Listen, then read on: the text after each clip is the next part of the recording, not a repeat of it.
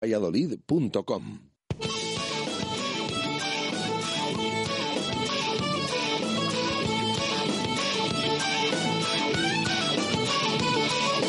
Por ser de Valladolid, soy un celta corto. Por ser de Valladolid, Pucela no es poco. Por ser de Valladolid, deporte en mis venas. Por ser de Valladolid, no hay años sin penas. Por ser de Valladolid, pingüino en invierno. Por ser de Valladolid, voy al Pepe Rojo. Por ser de Valladolid, balonmano es huerta. Por ser de Valladolid, el frío no es problema. Por ser de Valladolid, Lalo es leyenda. Por ser de Valladolid, blanco y violeta. Por ser de Valladolid, agua pucela. Directo Marca Valladolid. Chur Rodríguez.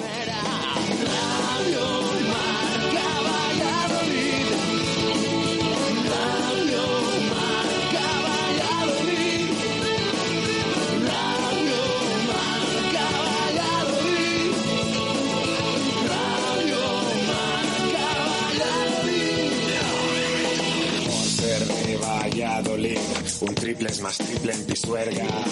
Por ser de Valladolid, Copa de la Liga. Por ser de Valladolid, soy del chamí del quesos.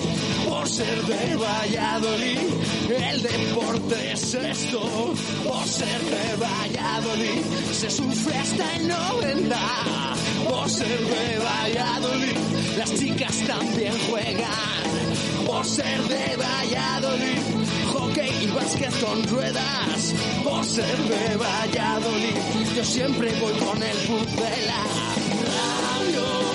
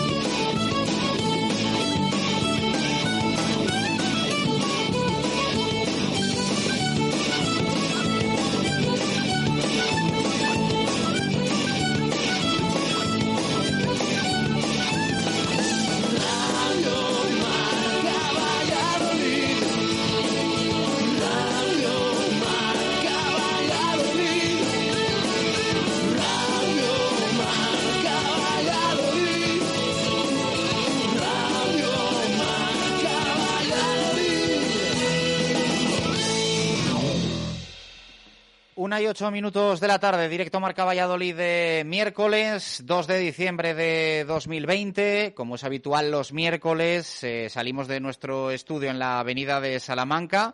Hoy nos hemos venido a Automóviles Gabilondo, en el camino del cementerio. Buenos amigos también de Radio Marca Valladolid. Ya sabéis que sigue ese cierre temporal de la hostelería, que dentro de poco seguro que volvemos a la fundición. Todavía nos queda eh, un poquito para regresar, pero seguro que cuando lo hagamos será ya para, para quedarnos durante mucho tiempo. Pero muy a gusto, ¿eh? vamos a estar aquí hasta las 3 en Automóviles eh, Gabilondo. Le damos las gracias a Xavier Martín y a todo su equipo de profesionales en este concesionario de vehículos de segunda mano, de ocasión, que en nada os vamos a contar en qué consiste este proyecto al detalle para todos aquellos que no lo conozcáis todavía y que si estáis buscando eh, vehículo en estas fechas eh, también, que estamos cerrando año y mucha gente piensa, piensa en ello, pues es una oportunidad eh, fantástica. Antes voy a saludar a Jesús Pérez Baraja porque queremos conocer la última hora, como siempre, del Real Valladolid Club de Fútbol, hacerlo de primera mano, hoy día más tranquilo, después de ayer, bueno, ese programa especial que tuvimos de tres horas con la rueda de prensa en directo de Ronaldo Nazario y después todo el análisis correspondiente. Jesús, ¿qué tal? Buenas tardes, ¿cómo estás? ¿Qué tal? Buenas tardes. ¿Y qué nos deja este, este miércoles después de- del intenso día de ayer con el propietario y máximo accionista? bueno, casi un poquito de, resaca de, de, esa rueda de prensa, con todo lo que comentamos ayer, con lo que llevamos a los oyentes en directo, por supuesto, en esas eh, tres horas, primero desde Zorrilla, luego desde nuestros estudios, eh, pero desde luego que eclipsó un poquito el día a día del Real Valladolid. Eh, también yo creo que por eso el club decidió hacer esta rueda de prensa en, martes, ¿no? En una semana en la que el partido es el próximo sábado, ya lo saben, y para que a partir de ahora pues eh, nos podamos centrar un poquito en lo que va a acontecer en el Estadio Wanda Metropolitano el próximo sábado, seis y media de la tarde, entre el Atlético de Madrid, que tuvo partido ayer, por cierto, en la Champions, que empató a uno contra el Bayern, que no está clasificado todavía para la siguiente ronda de, de la competición europea y que lo tendría que hacer la próxima semana. Va a pillar ahí entre medias ese partido del Pucela, pero ya un poquito eh, pues eh, divisando al final de la semana en ese sábado ese encuentro muy importante para un Real Valladolid que está empatado a puntos con la zona de descenso, que es verdad que ha sacado siete de nueve en los últimos tres partidos, eh, pero que necesita seguir sumando. Y es verdad que va a tener rivales complicados como el Atlético, el Sevilla, el Barça, entre medias también eh, recibe Osasuna, termina el año en, Cádiz el día 30. Eh, va a tener que, que, empezar a sacar puntos también contra este tipo de rivales que ante los que se suele dar la cara, pero falta esa victoria en alguna de estas temporadas en el regreso a Primera División eh, pues un poquito para, para, rubricar esos buenos partidos que ha hecho el, equipo de Sergio González. De momento no tenemos eh, información del entrenamiento, siempre se lo decimos a los oyentes, ya saben que con esto de la pandemia desde marzo, ayer volvimos a la sala de prensa de Zorrilla, muchos meses después, esperemos que esto de los entrenamientos pues también podamos acudir en eh, próximas fechas por lo tanto, pues esperando un poquito esa información del club. Eh, que eh, hoy en Zorrilla también, por cierto, ha habido rueda de prensa. En nada detallamos un poquito cómo ha sido el entrenamiento de esta mañana. Eh, pero ayer habló Ronaldo y hoy ha comparecido jugador del Pucela, el lateral izquierdo Nacho Martínez. Bueno, pues después escucharemos ese sonido de Nacho. Por cierto, el Atlético de Madrid que sigue pendiente de Luis Suárez. Estaba leyendo ahora a los compañeros eh, de marca que hoy se ha entrenado en eh, solitario, Luis Suárez, porque todavía no tiene el PCR negativo, es decir, eh, sigue todavía dándole positivo el, el, PCR y por lo tanto no puede reincorporarse al grupo y a día de hoy, con los resultados que tiene hoy miércoles, no podría estar el sábado. De aquí al sábado puede cambiar mucho la película, pero también lo ha dicho Jesús, no le ha venido mal el escenario que se le presenta en Champions al Atlético de Madrid, al Real Valladolid, porque es que se la juega la semana que viene. Y por lo tanto, vamos a ver cómo afronta lo de lo del sábado en el Wanda Metropolitano frente al Pucela. Quiero decir, mm, si lo tuviese sentenciado, pues igual gastaría muchísimas más balas en el partido frente, frente al Real Valladolid. Pero Luis Suárez puede ser el ejemplo, ¿no? O sea, lleva dos semanas parado, eh, entre semana te juegas el pase a la Champions, el sábado frente al Real Valladolid, igual meter a Luis Suárez el sábado de golpe, pues es, es, muy radical, ¿no? Para, para, Diego Pablo Simeone. Es verdad que el Atlético en Liga, pues está mostrando una cara mm, totalmente diferente. Bueno, a ver, diferente. En Champions está cerca de conseguir y depende de sí mismo para pasar a, a la siguiente ronda. De hecho, em, creo que las cuentas son que la próxima semana que juega en Salzburgo el Atlético eh, le vale con un empate, empatando o ganando pasa a la siguiente ronda, pero ojo que como es un rival directo, eh, si pierde está eliminado. Entonces, bueno, es un partido que eh, después de lo que le pasó la anterior campaña mm, en rondas más avanzadas contra el Leipzig, pues no, no se tiene que, confiar. Eh, mm, por eso, quizás Simeone pues eh, tenga que reservar algún, mm, algunos jugadores o, bueno, veremos. Es verdad que el partido es en miércoles, no es de los de martes, que ha jugado esta semana en ese día, pero bueno, el Real Valladolid tiene que ir a lo suyo, a intentar eh, pescar allí, a intentar hacerlo bien y por fin a ver si puede llegar esa victoria que, se ha merecido en muchas ocasiones, porque cada vez que ha visitado últimamente el Metropolitano eh, se ha llevado un 1-0 en contra y el año pasado ese error de, Caro después de un buen partido, el anterior con ese penalti clamoroso que no pitó el, colegiado por esas manos de, de Arias casi al final de temporada. Ha merecido siempre más, pero eh, no lo ha conseguido. Entonces vamos a ver si este sábado se puede aprovechar. Es verdad que el Pucela siempre decimos eh, esto de ah, el rival está más cansado, tiene partido de Europa, luego no lo aprovecha el Pucela, pero bueno, esperemos que este sábado pueda ser así ante un Atlético que no ha perdido en Liga, hay que recordarlo y que está mostrando, pues como decía, una, una cara muy positiva. Veremos a ver qué pasa el próximo sábado. En nada la tertulia, ¿no? ¿Quién va a estar por aquí con nosotros en Automóviles Gabilondo? Sí, nos van a acompañar, bueno, tres de, de los habituales. Vamos a tener a Luis Miquintana, vamos a tener a David Balbuena y también a Chuchi Fernández, pues para analizar un poquito eh, ese empate de, del otro día contra el Levante y también ya pues hablar como hemos hecho ahora del encuentro del próximo sábado, eh, seis y media de la tarde, ante eh, el Atlético de Madrid. Yo tengo muchas dudas de qué va a hacer Sergio González, por ejemplo, con la alineación. No me extrañaría nada. Lo de partidos contra los grandes. ¿no? ¿no? me extrañaría nada que hubiera cambios. Y en algún caso, a lo mejor hasta obligados. ¿eh? Mm, ya saben los oyentes que no podemos acceder a los entrenamientos, pero eh, tenemos constancia de que hay algún jugador eh, tocado. Veremos aparte de lo de Marcos André, que es que Marcos André, esa pualgia crónica, pues es lo que tiene, que no se extrañe eh, cualquiera que de repente no pueda jugar, de momento esta semana, pues va según lo previsto, informó ayer el club eh, que Kiko Olivas es el único lesionado. De hecho, es un dato eh, interesante que siempre lo comentamos al contrario. El Real Valladolid es el equipo de primera división que ahora mismo, a día de hoy, tiene menos lesionados. Solo tiene a Kiko Olivas. Pero ya decimos que hay algún jugador tocado y veremos si termina llegando al eh, encuentro del sábado, después del entrenamiento de esta mañana. Queda el de mañana jueves y el del viernes. Iba a decir antes de conocer la convocatoria, o no, como acostumbra Sergio en las últimas jornadas. Una y dieciséis minutos de la tarde, lo dicho. Estamos hoy haciendo nuestro programa aquí en Automóviles eh, Gabilondo, en camino del cementerio. Eh, le damos las gracias a Xavier Martín Lizarazu y a todo su equipo eh, Xavier, ¿qué tal? Buenas tardes, ¿cómo estás? Hola, buenas tardes. Bueno, pues muchas gracias por recibirnos aquí en, este espectacular concesionario que tenéis. Eh, os habéis convertido ¿no? en una referencia en Valladolid en la, en la venta de, vehículos de ocasión y, de segunda mano, de decir que uno viene aquí y le cuesta creer que esto sea un concesionario de vehículos de segunda, de segunda mano, tal y como están los, los vehículos. Bueno, pues sí, eh, estamos encantados, lo primero, encantados de estar con vosotros y, agradecidos también de que nos hayáis venido a visitar. Y sí, es cierto, intentamos pues, pues hacerlo lo mejor posible. Eh, llevamos años trabajando en un mismo sentido y, a partir de ahí, pues eh, el cliente manda y, en este caso, pues parece que, que nos está ayudando. Eh, ¿Cómo definirías un poco vuestro proyecto, la empresa? Mm, si alguien está buscando qué, tiene que venir aquí a Automóviles Gabilondo. A ver, nosotros estamos centrados en el cliente. Trabajamos un vehículo premium, principalmente de menos de cinco años, con pocos kilómetros, y, nuestra base principal es la transparencia, la calidad y la garantía de nuestro producto. A partir de ahí, pues trabajar, trabajar y trabajar. Eh, tenéis taller también, ¿no? Eh, eso, entiendo que es una garantía también para, para, todos vuestros clientes. Claro, es un valor añadido a nuestro producto. Tenemos un taller de uso interno y, eh, en el cual preparamos los vehículos para la posterior venta y para tratar la garantía que la tratamos a nivel interno, no la subcontratamos.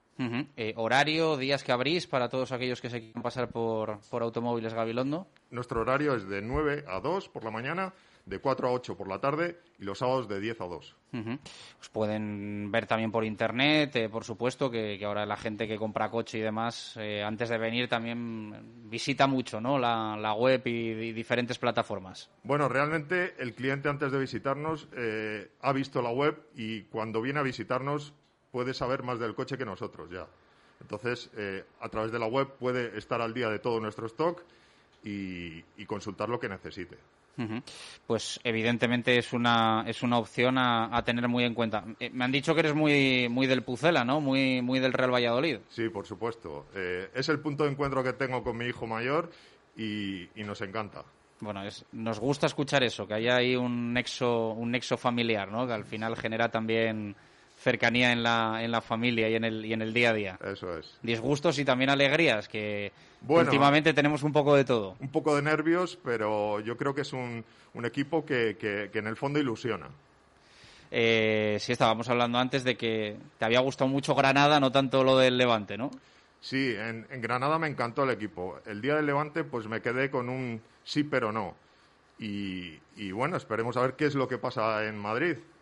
A ver qué pasa en ese partido frente, frente al Wanda Metropolitano. Por cierto, que antes te preguntábamos también fuera de micro, en el camino del cementerio Automóviles Gabilondo, y decíamos, ¿por qué se llama Automóviles Gabilondo? Yo creo que también hay que contar lo que es bueno, que eh, la empresa tiene muchos años, antes tenía otra ubicación, ¿no? Eh, y bueno, pues es, eh, unos inicios familiares también que, que yo creo que también suponen una garantía en un negocio de este, de este perfil. Sí, el, nombre de Automóviles Gabilondo viene porque mi padre, que, que, fue el que fundó la empresa, empezó en la calle Gabilondo y de ahí lo arrastramos. Y ahora aquí, pues, con unas instalaciones eh, maravillosas en las que nos encontramos hoy haciendo nuestro programa. Muchísimas gracias por recibirnos, por abrirnos vuestras puertas y por permitirnos también conocer cómo trabajáis. Muchas gracias, Xavier. Muchas gracias, encantado. Gracias a Xavier Martín Lizarazu y a todo el equipo eh, de Automóviles Gabilondo, donde vamos a estar hoy hasta las 3 haciendo nuestro directo marca Valladolid de miércoles. Vamos a hacer una parada, una y 21 minutos de la tarde, a la vuelta eh, vamos eh, ya entrando en materia y analizando todos los temas que rodean al Real Valladolid Club de Fútbol. En nada también la tertulia desde aquí, desde Automóviles Gabilondo. Directo Marca Valladolid. Chur Rodríguez. Automóviles Gabilondo. Te ofrecemos los mejores vehículos de ocasión con total transparencia, calidad y garantía, al mejor precio y sin letra pequeña. Automóviles Gabilondo. Financiación al 499 TIN. En Automóviles Gabilondo recogemos tu vehículo como parte del pago. Automóviles Gabilondo. Coches buenos a buen precio. Compruébalo en Camino del Cementerio 1012 y en automóvilesgabilondo.com. Imagina un gran mercado al aire libre donde hubiese de todo. Comercios, servicios, gastronomía, ocio y cultura. Lo tienes muy cerca. Es Valladolid. Y ahora puedes descubrirla de forma accesible, sostenible y segura. A pie, por sus zonas peatonales, en bici, con más vías para ciclistas, en más de 20 líneas de bus, en coche, usando sus parkings o en taxi. Valladolid es una ciudad próxima. Acércate, descúbrela. ¿Tienes una casa nueva o vas a reformar la tuya? En Rodríguez Palomares puedes encontrar todo lo que necesitas. Tu salón, dormitorio, sofá, cocina, baño, dos plantas de exposición en la calle Nicolás Salmerón 9. Rodríguez Palomares, tu centro del mueble en el centro de Valladolid. En Bricomart hemos abierto las puertas para todos nuestros clientes y ahora más que nunca reforzamos nuestros compromisos incorporando el entorno seguro. Almacenes dotados de estrictos protocolos sanitarios asegurando el stock de almacén que necesitas para tus obras y reformas con la calidad profesional y a precios de almacén con el IVA incluido. Es momento de que construyamos juntos. Te esperamos. Bricomart. Lo estabas deseando. Vuelve. Vuelve el 10% de descuento para ti y todas tus compras navideñas pagando con las tarjetas de Caja Rural en los establecimientos comerciales con el distintivo 10. Y 10 también porque sorteamos 10 iPhone 12 mini participando en nuestras redes sociales. Caja Rural de Zamora, al lado de la gente y siempre con Valladolid. En Radio Marca Valladolid cuidamos a nuestros bares y a nuestros restaurantes. Ellos forman parte de nuestro equipo y no les vamos a dejar solos. La Fundición, Belmondo, Tatay, Paraíso 13, La Dama de la Motilla, La Berrea, La Raíz, Cubi, La Nieta, Sepionet, Magic Rock, Pide por esa boquita, La Sandunguera, La Solana, Nakama, Asados Carolina, Torreznito, Cinco y Caña y Cocomo Sports Bar. Mucho ánimo y mucha fuerza. Imagina un gran mercado al aire libre donde hubiese de todo. Comercios, servicios, gastronomía, ocio y cultura. Lo tienes muy cerca. Es Valladolid. Y ahora puedes descubrirla de forma accesible, sostenible y segura. A pie, por sus zonas peatonales, en bici, con más vías para ciclistas, en más de 20 líneas de bus, en coche, usando sus parkings o en taxi. Valladolid es una ciudad próxima. Acércate, descúbrela. Directo Marca Valladolid. Chur Rodríguez. Una y veinticuatro minutos eh, de la tarde continuamos en este directo Marca Valladolid de miércoles desde Automóviles eh, Gabilondo. Hablaba Baraja de posibles bajas para el partido del sábado frente al Atlético de Madrid en el Wanda. Ya hay alguna que incluso ha informado de ella el Real Valladolid, ¿no, Jesús? Sí, eh, bueno, al menos eh, no sé si catalogarlo como duda, porque el club sí que dice que a solo tres días de, esta cita liguera, pues que ha tenido trabajo específico, es decir, no está descartado, veremos si, si llega. Mm, sí que es verdad que es un jugador pues que ha tenido problemas durante la semana y que de momento, a falta de dos entrenamientos, no está con el grupo. Hablamos de Sergi Guardiola, el delantero del Real Valladolid, que está siendo importante para Sergio González y que pues que se convierte en duda para, el partido del próximo fin de semana. Eh, yo lo decía ahora fuera de, micro, cuando hemos leído la publicación del Real Valladolid. Yo ya tengo dudas en sí si Sergio va a repetir o no alineación o iba a repetir. Eh, a lo mejor estaría, puede estar pensando en algún tipo de cambio, pues con esto mm, ya saben los nombres eh, clásicos que no están teniendo minutos. Eh, Weisman, Roque Mesa, eh, Tony ha tenido menos también últimamente, Waldo. Yo no sé si alguno de, ellos pues, puede aparecer en ese once inicial de, del Wanda.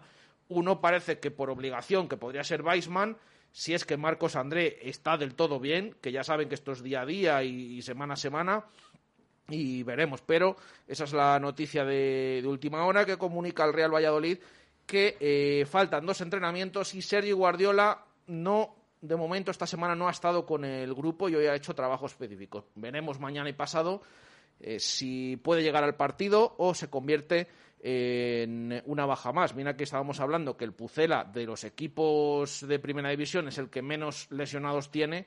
Bueno, pues con esto, eh, si es que no está el delantero murciano para el partido del sábado, puede aumentar esa lista aparte de, la larga duración, lesión de larga duración de Kiko Olivas. Bueno, abriría puertas, ¿no? Una ausencia de, Sergio Guardiola. Abriría la puerta sobre puertas todo a, otros jugadores, ¿no? Eh, sobre todo a uno. A, a Weissman, eh, salvo, claro, es que no sabemos qué va a hacer Sergio González. A lo mejor también está pensando en cambiar el sistema. Es que no lo sé, cambiar el sistema y jugar de nuevo con el 4-2-3-1. No sé qué puede estar pensando el técnico que tiene preparado, pero hombre, si no estuviera Sergio Guardiola, quizás lo más normal es que entrara Weisman por el hecho de que es que incluso no ha jugado ni un solo minuto en los tres últimos partidos. Ha actuado poco, pero últimamente pues eh, no está teniendo demasiados, así que eh, veremos, veremos eh, primero si puede jugar Sergio Guardiola, si da descanso, qué idea tiene Sergio. por cierto, habla mañana el entrenador, ya saben, 48 horas antes del partido. Mañana le preguntaremos también en sala de prensa a Sergio cómo están sus jugadores, qué idea tiene para el partido contra el Atlético y veremos si da alguna pista o no de si puede haber cambios, pero de momento podemos decir que Sergio Guardiola es duda para el partido del próximo sábado y en función de, cómo esté, pues eh, ya se verá si, si puede actuar Weisman, si cambia el sistema o si hay cambios en la alineación del Real Valladolid, que lleva siendo la misma en las últimas tres semanas. ¿Algo más nos deja la última hora del Pucela? No, simplemente eso, con ese entrenamiento que ha tenido lugar esta mañana. Sí que ha sido en el estadio José Zorrilla, eh, finalmente. Eh, según ha, comunicado el Real Valladolid. Eh, así que, bueno, estaremos pendientes. Mañana, 11 de la mañana, penúltimo entrenamiento. El viernes, eh, el último, antes de viajar por la tarde a Madrid y enfrentarse al Atlético el sábado en el Wanda Metropolitano. Una y veintiocho minutos de la tarde. Venga, vamos a ir abriendo micrófonos. está por aquí ya David Balbuena, está también Luis Mi Quintana, eh, falta nuestro amigo que ya está, ya está por aquí llegando, arroba chuchipotro, ahora le, ahora le saludo. Eh, Luismi, ¿qué tal? Muy buenas, ¿cómo estás? Hola, buenas tardes. Hola, Balbu, ¿qué tal? Hola, buenas tardes. ¿Qué tal todo? ¿Cómo vais? Bien. Bien, Rutina. Con lo contentos que está, lo estábamos hablando ahora con, con Xavier de aquí de Automóviles Gabilondo, con lo contentos eh, que, estábamos después de, de Granada, el otro día nos, nos pegó otra vez un poco el bajonazo, ¿no? No fue, no fue el espanto de, esos encuentros eh, de los primeros meses, pero bastante mejorable, ¿verdad? Sí, sobre todo porque por cómo fue el partido, la situación que vivimos. Eh, yo casi nos veíamos con los tres puntos después de la ocasión de Rubén Alcaraz, viendo que el, Levante eh, no estaba teniendo ocasiones demasiado claras, el equipo se le veía más o menos dentro de lo que cabe bien casi hasta esa ocasión y luego pues te encuentras con el empate y con una sensación de que igual si dura un poco más el partido, a pesar de la ocasión de Jota al final, eh, estaba más cerca la derrota que la victoria. Bueno, un poco sí, un sabor agridulce, ¿no? Porque después de las dos victorias era importantísimo haber, y tal como se dio el partido, ¿no? Eh, haber enlazado tres, tres triunfos consecutivos la verdad que el partido, pues, pues, yo creo que vimos más ocasiones claras de gol a favor que, en ninguno de los anteriores. Y la verdad que, el, que es que el Levante, la verdad que no, o sea, ocasiones claras, yo creo que no tuvo ninguna. Salvo, no sé, no creo, creo que no, no recuerdo ninguna parada de Masip importante. Bueno, la última, ¿no? Sobre todo el córner ese que intentó gol olímpico y demás, que ya fue en Sí, el, bueno. añadido. Precisamente, Luismi, buenas. esa, es, esa es la pena, ¿no? De, de- de haber dejado escapar esos dos puntos. Hay partidos en los que dices he ganado un punto, en otros en los que pierdes dos, y el otro día dio la sensación de, que habíamos perdido, que habíamos perdido dos puntos. Es una pena lo que estábamos hablando de esa de no poder haber llegado esa tercera victoria consecutiva que hubiera sido ya pues el culmen para esos dos anteriores partidos. Y claro, sí que es verdad que luego lo hablaba Sergio, que nos queda más ese pozo negativo que, que, que positivo. No sé, eh, tampoco. Sí, no, por eso te decía que sabor agridulce, porque bueno, si lo analizas con los números en la mano, pues dices de 9, 7, joder, está muy bien. Pero luego viendo el partido y viendo cómo lo teníamos, viendo lo bien que jugamos por en, en casi todo, en muchas facetas de, del durante mucho, mucho tiempo, ocasiones clarísimas como el cabezazo que tiene a bocajarro Guardiola en el primer tiempo, como la de Alcaraz. Eh, bueno, yo creo que se jugó, se jugó bastante bien. Y, y- y vuelves a perder, Bueno, perdona. ba- por, bastante bien, eh, no te calientes. A mí Luismi me despista mucho. Ocasiones, ocasiones, Con ocasiones claras. siempre me pasa que no sé, o sea, si va a decir qué desastre o qué No, maravilla o qué... me de- me- lo que es un desastre para mí, lo llevo diciendo todo el año, es que volvemos para mí. Yo he oído muchas, muchas, muchas opiniones, pero yo para mí volvemos a, pe- a- a perder dos puntos por un error grosero otra vez de, de uno de los centrales que me da pena porque Pero no me parece justo, Luismi, porque yo creo que este partido, y eso sí que lo dijo Sergio, le perdemos en el otro área, en el área del Levante, no en el nuestro. No eh, se bueno, puede, no se Sergio, puede ser ¿qué va a tan injusto. O sea, pero, no, hombre, pero, Luismi, no se puede ser injusto con, con los centrales No, con la defensa. Igual que, que- otras veces lo hemos dicho, hombre, que hemos fallado eh, tres ocasiones muy claras. Pero que no es injusto, que el hecho es que ellos empatan de penalti. Eso es un acto, eso no estoy dando una opinión, es un hecho que se vio, un- un penalti. ¿Y cómo fue el penalti? Absurdo, infantil, innecesario. Vale, Entonces, pues eso es lo que estamos analizando. Pues yo ahora asumo. La Y se acción. hubiera metido Alcaraz y se hubiera metido el otro remate que tuvimos. No lo sabemos, pero lo que sí que sabemos es que Joaquín hizo un penalti tonto. Es- eso, es, eso está ahí, o sea, es que no hay más. Si lo hubiera metido, pues claro, y ojalá, ojalá lo hubiera metido Guardiola el cabezazo con el, con el pase con la- en la jugada de Herbías, pues ya íbamos ganando 1-0 en el primer tiempo. Pero lo que está claro es que era minuto 80, otra vez 80 y tantos. Pero Luis, 81, yo lo que voy es que no 83. puedes marcar a, a un jugador cuando no marcas a los otros dos. Vamos ese- a ver. eh, O señalar en este sentido, no marcar, Sí, señalar igual que a un dices que los datos es el penalti, también son datos la que falla Alcaraz y la que falla Jota al final. Y puede cambiar el, el- el término del partido. Lo que vamos un poco más analizando el juego es que yo no estoy tan de acuerdo en que el Valladolid jugase bien, sino que fue un partido en el que más o menos se puede decir que pasan pocas cosas. El Valladolid se encuentra con un o se encuentra eh, un centro que Marcos André hace bueno porque es un remate espectacular. Entonces te ves con 1-0 y a partir de ahí parece que no está pasando nada. El Levante se echa arriba, el Valladolid no tiene el oxígeno o la posibilidad de salir más veces del, del área quitando la contra de Rubén Alcaraz. Y como estás eh, defendiendo y pasan más cosas cerca de tu área, pues ocurre el penalti. Yo creo, David, Que es un lo, error grosero, que que lo que se vio pero- es un Valladolid, no sé si definirlo, con poco hambre. O sea, lo que dices tú, tener controlado el partido hasta cierto punto. Saber que como lo estábamos hablando antes, el Levante no me está creando ocasiones, bueno, pues voy a mi ritmo, voy a mi ritmo. Y al final te encuentras con ese penalti. Yo creo que volvemos un poco a lo de si- yo creo que fue una mejoría en el juego ¿por qué? Porque yo he visto, a ver, yo es verdad que el gol eh, el centro Pero perdona que te interrumpa, una mejoría del juego de respecto a qué? No a Granada. En, cuanto a ocasiones de gol claras del Valladolid. Te las digo.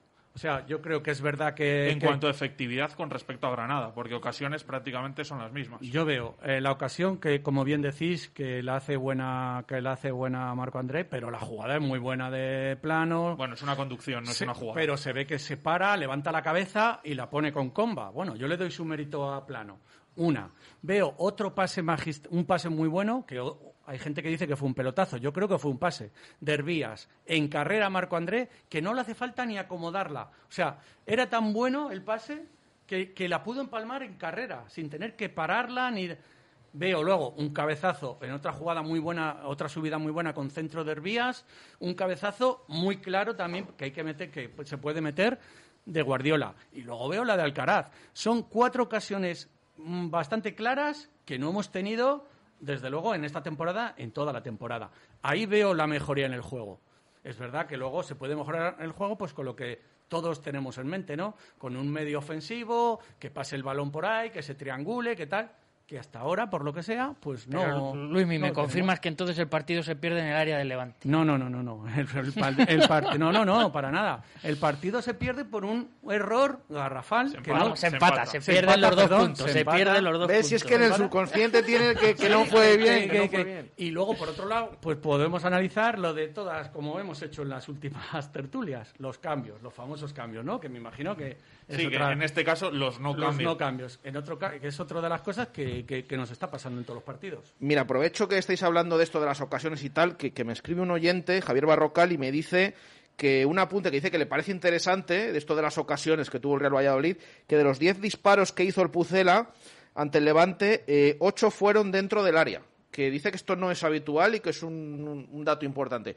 Yo sí que estoy de acuerdo con Luis en lo que dice del tema de las ocasiones. Yo ahora mismo, a pesar del otro día ese empate y, lo que hay que analizar de los cambios, la segunda parte y demás, yo no estoy viendo a ese Real Valladolid de las primeras jornadas que es que no había por dónde cogerlo, es que no te daba muestras de, de, de, positividad pues bajo ningún concepto. Ahora es verdad que se generan ocasiones, que se tienen estos tiros incluso peligrosos, como dice el oyente Javier Barrocal, eh, pero es verdad que, que yo ahí estoy de acuerdo con Luismi, pero también es verdad que yo creo que se pierde en las dos áreas. Se pierde eh, con las ocasiones que tiene si no marcas y también en la, el penalti que hace. Pero si es que ya ganábamos, si es que ya ganábamos, ya íbamos ganando. si no haces el penalti ganas, aunque hayas fallado todas las que quieras haber fallado, pero si ya ibas ganando 1-0 si era no hacer ese penalti, que nos ha pasado en varios partidos. Esta vez le tocó a Joaquín, pero, eso pero anteriormente... Eso forma parte del fútbol, que cometas errores en tu área o en el área Pero no errores tan groseros, tan seguidos y tan continuados. Pero pues Yo recuerdo una, una temporada en la que... El, el portero Masí tuvo una cantada, una. Yo recuerdo una, un fallo garrafal, pero es que cada semana, cada semana es un fallo garrafal de alguien. Yo también es verdad que no estoy de acuerdo con las declaraciones de Sergio González. Le preguntamos después del partido eh, bueno, siempre hablamos de estos fallos eh, garrafales o circenses, como los llamaba el técnico, en estas primeras jornadas. El de Joaquín eh, contra el Levante, y dijo que, no le parecía un fallo grave. Para mí sí lo es, ¿eh? Ojo, lo que no quita que Joaquín Fernández esté haciendo una temporada como habitualmente o estuviera haciendo un partido que, fuera de los destacados. Pero ese fallo...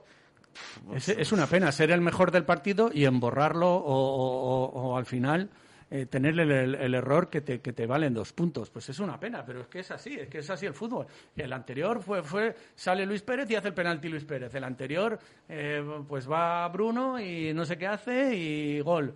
O sea, eh, es que son muchos fallos muy continuados. Pero vamos, está claro que el partido iba bien hasta, hasta ahí lo hemos dicho todos, más o menos, hasta la que tiene el fallo, vamos a poner fallo, de Alcaraz, que tiene mano a mano con el portero y no va ni a portería. Hasta ahí el partido más o menos estaba controlado por el Valladolid. Es verdad que el Levante... El Valladolid estaba tranquilo porque el Levante no le No llegaba, no llegaba. Vale. Es verdad que el cambio de, um, ¿quién lo iba a decir? Es el que nos empieza a crear el problema. Porque la salida de Yanko te ocasiona un problema en banda derecha que no estábamos teniendo. Porque es que eh, sale Yanko y tenemos mucho problema atrás y ya no llegamos como llegaba Herbías por banda como estaba llegando. Yo no creo que sea tanto el cambio de Herbías como los cambios que hace el Levante. Yo creo que el Levante eh, arriesga más, le empuja más al equipo y el Valladolid eh, empieza a verse más obligado porque lleva un bagaje de 70 minutos de partido. Él refresca mucho al equipo y el Valladolid no es capaz, tanto de por medio de cambios como por medio del balón, de poder controlar ese partido, poder salir más de su campo y, dominar un poquito más. A partir de ahí yo creo que empieza a sufrir el equipo a meterse un poco más atrás y es cuando se generan esas acciones que pueden pasar porque forma parte del fútbol. Pero Eh, que no, que no cuando fueron vives- ocasiones claras, si pero estarás conmigo, más- David. No hubo ni una ocasión clara, ni una Sí, parada buena de, pero, pero, de Masip. cuando tú vives más cerca del área y pasas más minutos cerca de tu área, hay más posibilidades de que pase algo. Totalmente de acuerdo. Y que sí, tu central no pueda fallar y tener. Pero que fallo. no en un fallo tan grosero en un jugador de primera división. Es que yo vuelvo a lo mismo. Yo creo que- ¿Puedes fallar? Sí, se puede fallar. Pero tantos fallos en la misma temporada, tan seguidos, tan groseros. Y- pero, pero es que son de. Que no es el mismo jugador. No, no, no, por Que eso te también digo. los fallos hay que Te he dicho tener- que Luis Pérez, que Bruno, que... Bueno, no, no, no he hecho la culpa a Joaquín. no- en este momento punto- estará apurado el e- equipo. Esa jugada puntual es de Joaquín. Ya, que- Luis, pero yo insisto en que sea pesado. ¿Tú a un delantero le dirías que ha tenido un fallo grosero? Pues sí, sí, si se queda solo delante, sí. El de Guardiola, el de Jota, El de Sandro el otro día. el de el- Alcaraz. el de Alcaraz, son Sí, fallos Sí, groseros. pero que te quiero decir que, que por esos fallos groseros de ellos no pierdes el partido. No pierdes dos puntos. Porque ya ibas ganando 1-0. Ya, pero si Empatas Bueno, uno. cero. bueno, bueno, por el de Alcaraz sí, ¿eh? Bueno, te pones 2-0 y anterior, ya te he dicho, y el Y de ya te, Guardiola... y ya te da margen tiempo- para cometer un error como cometiste el día del Atlético. Sí, sí, pero yo te vuelvo a repetir. Y el de Jota vas si 1-1. no cometes el penalti, que no, que es que no se, que es que no se debe de cometer ese penalti, que ese penalti no es de, no es de jugador de primera división. En si eso- no cometes ese penalti, ganas 1-0. Lo que, lo queráis ver como queráis. Que si la mete No, Alcaraz, ganamos claro. 2-0. Lo que no quiero, claro que Luismi, sí. es que marques, que señales tanto a un jugador. Es que, es que, es que, es que esto es fútbol, es primera división y, y son Y no, profesionales. yo lo, lo que tampoco que- me parece real, es decir, el equipo hizo un partidazo, pero hay una pifia y entonces por eso ya, empatamos. ya se cae todo el castillo. No, o sea, el partido es, Es un- discreto. Es un, O sea, un no- partido de más a menos. Sí, yo no he dicho que sea un partidazo, he dicho que es el, el- el partido con más ocasiones de gol a favor del Valladolid. que venías de una sensación muy buena Que en Granada no y pierdes tenido. algo de esas sensaciones. Sí que es verdad lo que decía Jesús, que después del famoso ultimátum del partido de Villarreal, tenemos el del Athletic, tenemos el de Granada y hemos visto una evolución que el otro día bajamos un poco, pero ahora que está muy de Mira. moda se mantiene la, la curva. Se el, mantiene... partido, el partido de Bilbao le ganamos y no tuvimos tantas ocasiones como tuvimos eh, contra el Levante, de cara a gol. Sí, fue de ese estilo. El, Atleti tampoco te... el, Bilbao te- te- el Atleti te, te creó mucho más peligro, hubo más jugadas, hizo más paradas, Bueno. hizo buenas paradas más, hizo un mano a mano contra William, que, que se fue. eh, Bueno, si vas- si no vas lo a las- vimos contra el Levante. Si vas a las estadísticas o como tú dices, o ocasiones objetivas, Yo no soy mucho de estadísticas, ¿eh? ya lo 10 sabes. remates de los dos equipos, eh, 8 corners más eh, de Levante. No, no, si tuvo la posesión más el Levante. Pero ocasiones claras. Es que qué ocasiones Si claras es que no ves tuvo ninguna ti? el Levante. Claro. Ninguna. Pues, pues las que hemos dicho, la de Alcaraz, Sí, sí, sí. el cabezazo a bocajarro de, de, de Guardiola. Guardiola. El gol, el gol es una buena Bueno. jugada, una, una buena jugada de plano. Yo con lo que me La quedo- coge en su área, Sí. en el área propia. Llega a- a- como puede hasta el área contraria, levanta la cabeza y pone un buen centro. Y luego- También error del Levante por, la- por no fijar la marca y demás, o, o- o solo miramos los errores pero, nuestros. pero- pero no es un re- pero no es un error como el de como el nuestro. Ya, pero acaba en gol igual. Si tú, tú estás hablando de, de oje- de cosas objetivas, el, de- el- el error sea más o No menos es un acaba error en gol. grosero porque el Vale, gol pero acaba en gol igual. lo hace bueno el, el- el remate Vale, de, perfecto. el remate de Marco. M- Mérito de Marco André, pero también error del, del Levante. Hombre, siempre que hay un gol, eh, siempre va a haber un... Pero, no, pero es que los nuestros son muy, muy, muy infantiles, muy innecesarios, muy... Yo groseros. creo que con lo que hay que darse es que decía Jesús, que es verdad que por lo menos ya no son esas primeras jornadas en las que nos bailaban, que no sabíamos. Ahora, que es lo que yo a veces decía, antes sabía, no jugaba, era un, yo os lo voy a decir así, con Sergio no jugábamos a nada, pero sabíamos que no jugábamos a nada, ¿no? Pues en esas primeras jornadas es que no sabíamos ni, ni de dónde nos iba, si de, a ver, es, de las primeras jornadas era un equipo de, segunda división. Era Ahora por lo menos que- ya que hemos puesto no un poco la, la base Es que en las primeras jornadas, partidos como el de Leibar, que te quedas con uno más, no sabes atacar, no sabes crear ocasiones. Partidos como el del Alavés, que te quedas con uno menos, tampoco. Ahora es verdad que vemos otra cosa, pero, Y- pero vamos a lo mismo. Igual que el año pasado decíamos que, bueno, veamos lo que veamos, pero este equipo saca los partidos. Bueno, el otro- pues el otro día empató. El otro día no lo sacó los puntos. Y vuelvo a irme al arranque de temporada que tienes tal déficit que encima ahora con el calendario que tienes por delante tienes que sacar puntos Si- de donde si sea. hubiésemos hecho una temporada más o menos más normal, digamos, si hubiésemos ganado algún partido más en casa, pues eh, sería muy buena la lectura. Siete de nueve. Pero como, ve- como Claro, bien dices, claro. como traemos el déficit Claro. que traemos, pues te duele Que- muchísimo que más perder. 7 de 9 en estos tres Ya, partidos. pero eso es lo que me preocupa. Que Perder ahora dos pensemos puntos. ya que este Tenemos- empate contra claro. el Levante ya es bueno, como pasaba en Claro, los otros claro. años, que los empates No, no, eran buenos. Al revés, estamos diciendo que no. Claro, no, que, es lo que me preocupa. Que lo teníamos que- en la mano, el eso 3 de es, 3. Que es lo que me preocupa, que ahora pensemos otra Y vez ahora- que y a- Sergio esté satisfecho después del empate del otro día. Y ahora vamos a analizar lo que viene, si el, tema, el tema es que, eh, ¿qué, qué analizamos? Si el equipo está mejor porque ya nos vale o porque como venimos de algo tan malo, algo mejor ya, nos, ya es suficiente.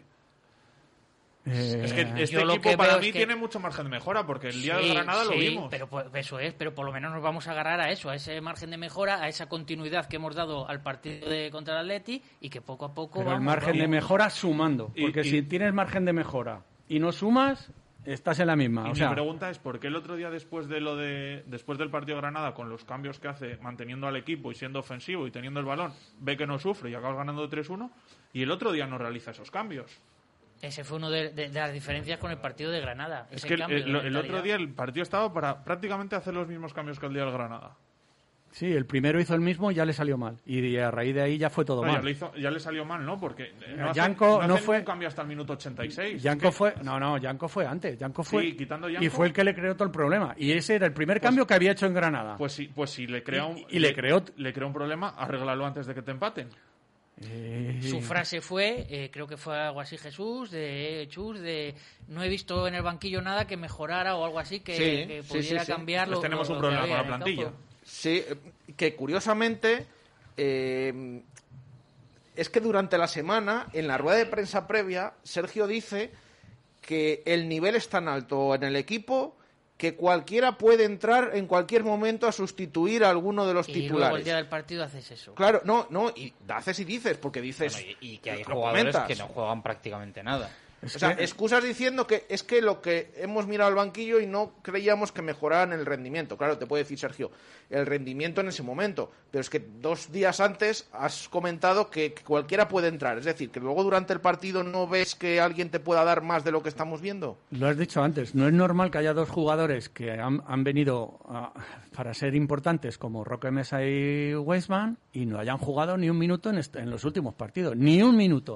O sea, algo pasa. Y yo no, no me quiero, no, no quiero creer que sea cabezonería de Sergio. Que, que para cabezones ya hemos tenido... y con cinco cambios, ¿eh? Ya hemos Es que tenido... ni- ni en exactamente, cinco entonces, entras. algo tiene que Es que pasar. el Levante hace cinco cambios. Es que algo tiene que pasar con ellos Y dos. no es la primera vez que Sergio Y el Valladolid hace el segundo cambio en el Y 85 yo, con diría, 1-1. y yo diría que se nota que el Levante hace cinco Claro. cambios y que tú mueves muy poco y lo que mueves es de un aspecto evidentemente más defensivo que, que A ver, yo, yo creo que el de, el de Javi está obligado. O sea, Joaquín queda muy tocado, queda, queda cabizbajo, agachado. Él, él es el primer consciente de que la ha liado, Joaquín. Y yo creo que ese, ese cambio es obligado. Pasar a Joaquín al medio campo. Y, porque ya eh, no estaba, o sea, se había ido del partido con esa jugada. Y sacar a Javi es obligación. El de Yanko le sale mal y el de Jota, pues, o el de Jota, pero- lo, lo hace bien, le sale bien, que, que quizás fuera muy tarde. Pues sí. pues Pero sí. lo que dices Pues en parte no tiene sentido, porque si Joaquín, como dices tú, que yo no estoy de acuerdo. Se le eh, ve, se- la vale, imagen- se le ve, pues entonces imagen- quítale a él, no le pongas en el centro del campo. Agacha, agacha la cabeza. Pero entonces quítale a él. Pero es hacerle ya culpa. Entonces sí que le, le, le- No, le- porque le ese- tumba, ya, ya es el culpable. No, porque es el minuto 86, ¿eh? Ju- y, y justo, la ¿eh? importancia que tiene Joaquín que en el equipo. justo hace Los cambios son en minutos muy...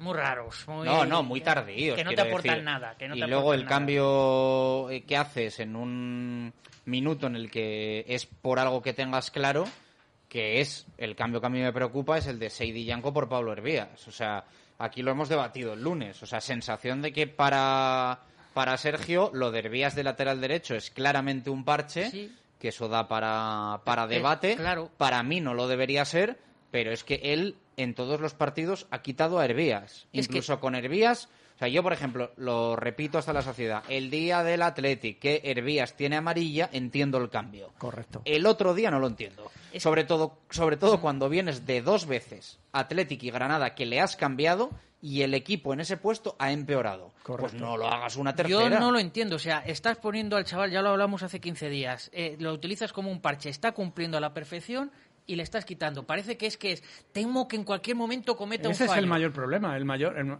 ese es, es el primer cambio que hace que le sale mal Y, y es el. Y es, Pues es- arregla lo que tienes es cuatro cambios y dos ventanas para hacerlo. Es incomprensible ese cambio, co- como bien estáis diciendo, después de que en las dos partidos anteriores, cuando le ha cambiado por Luis Pérez, es Luis Pérez el que hace el penalti. Cuando le cambia por Yanko, es Yanko ah, el otro día el que es el que empieza a crearte un problema porque, porque ni defiende ni ataca. Entonces, eh, está claro que ese cambio, pero yo no A entiendo. mí lo que más me preocupa de los cambios es que no, no haya leído lo que estaba pasando en el campo. Porque tenías a dos delanteros que estaban, habían hecho un trabajo brutal y, y estaban muy tocados físicamente. Tienes a un jugador que se supone que es Baseman, que es el jugador más caro, que algo te tiene que aportar. Y, y- y cuando ha salido, lo ha dado todo en el campo. Tienes eh, en el centro del campo a Quique Pérez y Roque Mesa, que se supone, y Mitchell, que pueden aportarte solidez en el centro del campo. Eh, tienes a, a Tony, sobre que todo te va a dar balón. Yo te diría Tony que estaba siendo el mejor. Yo lo estaba pidiendo, El- yo Tony también. Yo, pero es que claro, Tony, eh, eh, Jota ha cogido un poco el papel de Tony. Entonces ahora mismo está Jota por encima de Tony y ese cambio como que ya le tiene, ya le tenía hecho antes, que era el primer cambio Tony. Ah, Pues ahora eh, el- ese rol ¿Y lo ha pero qué cogido pasa? ¿Que Jota. no puede meter a los dos? Pero es que- incompatible. pero es lo que Eh, dices eh, tú, Balbu, que da la sensación de que los eh, eh, cambios no les hace viendo el partido, leyendo el partido o interpretándolo. Pero, pero Hasta- Granada hasta- a lo mejor también, por mucho que dijéramos, día decimos, no se acertaron los cambios, en Granada sí. En Granada mete, que es que son parecidos, es verdad que hace más. Sí, pero en el Pe- 75 ya ha hecho los cambios. Sí, no, yo estoy de acuerdo en eso, en que los del otro día además vienen un pelín tarde. Tardíos. Pero mete a Yanko, que parece, bueno, sale de lesión, estoy jugando con un extremo ahí, le va dando minutos. Mete a Javi Sánchez, que lo mismo. Eh, aunque esté Bruno también cumpliendo, el otro día también lo hizo bien, últimamente. Eh, y el tema de Jota, es decir, son tres cambios, no por los eh, que se marcharon, pero sí tres cambios que son repetidos un poquito. También hizo el de Joaquín, ¿no? También hizo el de, también sacó a Javi para adelantar a Joaquín Claro, a medio claro. campo. O sea, es que son un poco igual, muy parecidos. Lo que Franco pasa y que yo estoy de acuerdo que también Sí, pero pero, el Granada- hicieron de aquella manera casi al fin, ya cuando no quedaba nada. El día de Granada entra Tony por Fede. O sea, es, Es, un es el, es el único que no, bueno, que no coincide en No, no, que además salen. que venía- parece que no, pero cuidado, ¿eh? Que dársela a Tony, a dársela a Fede... De hecho, Hay en Granada, en Granada hace el triple cambio Sí. porque es verdad que saca a Javi Sánchez, pero a la vez saca a Jota y a Tony. Que esto es también, también como darle una vuelta al equipo y cambiar por completo, por ejemplo, el ataque, la- Vamos, las vamos, bandas. lo que decía de Riquelme, ¿no? Jugadores con balón. So- Esos jugadores la quieren, el equipo sale, A ver, el equipo lo que está claro es que cuando te empatan, es que volvemos otra vez a lo mismo. Él- yo creo, ¿no? Yo me pongo en la cabeza. es difícil saber lo que está pensando Sergio en ese momento, pero en ese momento quedan 10 minutos más o menos, es minuto 80 más o menos, vas ganando 1-0 y, y dices, bueno, pues en teoría Yanko es lateral, debe defender mejor que mejor que Hervías, ¿no? Sí, sí. Pe- Pero, Entonces, vamos a hacer. este- Pero claro, haces este cambio y te das cuenta que, que no, que no defiende mejor que el Vías. Que es que te, ha creado un pro- te has creado un problema tú solo gordo. yo creo que lo que se está haciendo con Hervías no, no, no es justo, ¿eh? O sea, de decirle, estás cumpliendo, pero en cualquier momento vas a cometer un, un fallo, por eso te quito. Bueno, Hombre, yo- que el chaval yo- está cumpliendo bien. Yo creo que el cambio es el otro día. ¿eh? Como bien decía Chus, el cambio del día de la tarjeta amarilla lo veíamos todos, Mm. era claro. Pero no, yo es que no creo que esté cumpliendo, es que te, te Que- está, que está dando, más, te está más, dando más. cosas como lateral derecho Sí, que sí, hacía sí, mucho sí. tiempo que un lateral derecho no le daba al equipo. Las mejores ocasiones de gol vienen por subidas no sé, de, mí- de Hervías. A mí que, que haya preocupación porque le tiene que tapar Fede San Emeterio. Bueno, es que ¿para qué está San Emeterio? Es que San Emeterio está para eso, está para es que viaje- juegos y para pasar la Sí, escoba. po- porque luego no es de O sea, si crear. me dijeras, no, es que perdemos a San Emeterio Eh, que luego es el de creador. llegar al área y No, pero pero que si es San que Emeterio no pasa del centro del campo, que no, No pasa nada, que no es ningún drama, lo, vamos. lo comenté también el otro día, es que lo curioso, estamos hablando de Fede San Emeterio, perdemos a Fede San Emeterio, pero si es al contrario, si le hemos ganado. Si los dos últimos partidos de los tres son los mejores minutos de Fede San Emeterio. y estamos diciendo que es que es que con esto de que juegue Hervías, resulta que ha hecho los mejores partidos Fede, pues entonces no, es Y, que no y entiendo. que Hervías cuando llega arriba te da centros de calidad y, y ha habido... Y a veces sin llegar. Sí, sí. Exacto. O sea, en tres cuartos, a El poco de pasar día el centro del día. campo, te pone unos centros con convita muy Exactamente. buenos. Que se la pone el que, el que Muy remata en carrera a Marco André, que no le hace falta ni pararla. O sea, era tan bueno el pase que yo he oído que era un pelotazo, pero bueno, yo creo que fue un pase tan bueno. No, tienes el centro de Guardiola en la Que- primera parte. eh, Exactamente. Ese es de Herbías, ¿no? Ese es de ese sí, centro es de Herbías. Centro, Es espe- un o sea, centro el- espectacular. Que el remate es inexplicable porque, o sea, la puede poner donde quiera y se la da a las manos al portero, pero el centro es espectacular. Acordaos también el día del Atleti, creo, que fue un pase de, de la muerte que estaba ya en área pequeña para También, empujar Sergio Guardiola. también, ¿no? para empujarla, que tampoco la... Y el tiro que el rechace marca Marco André también es de él.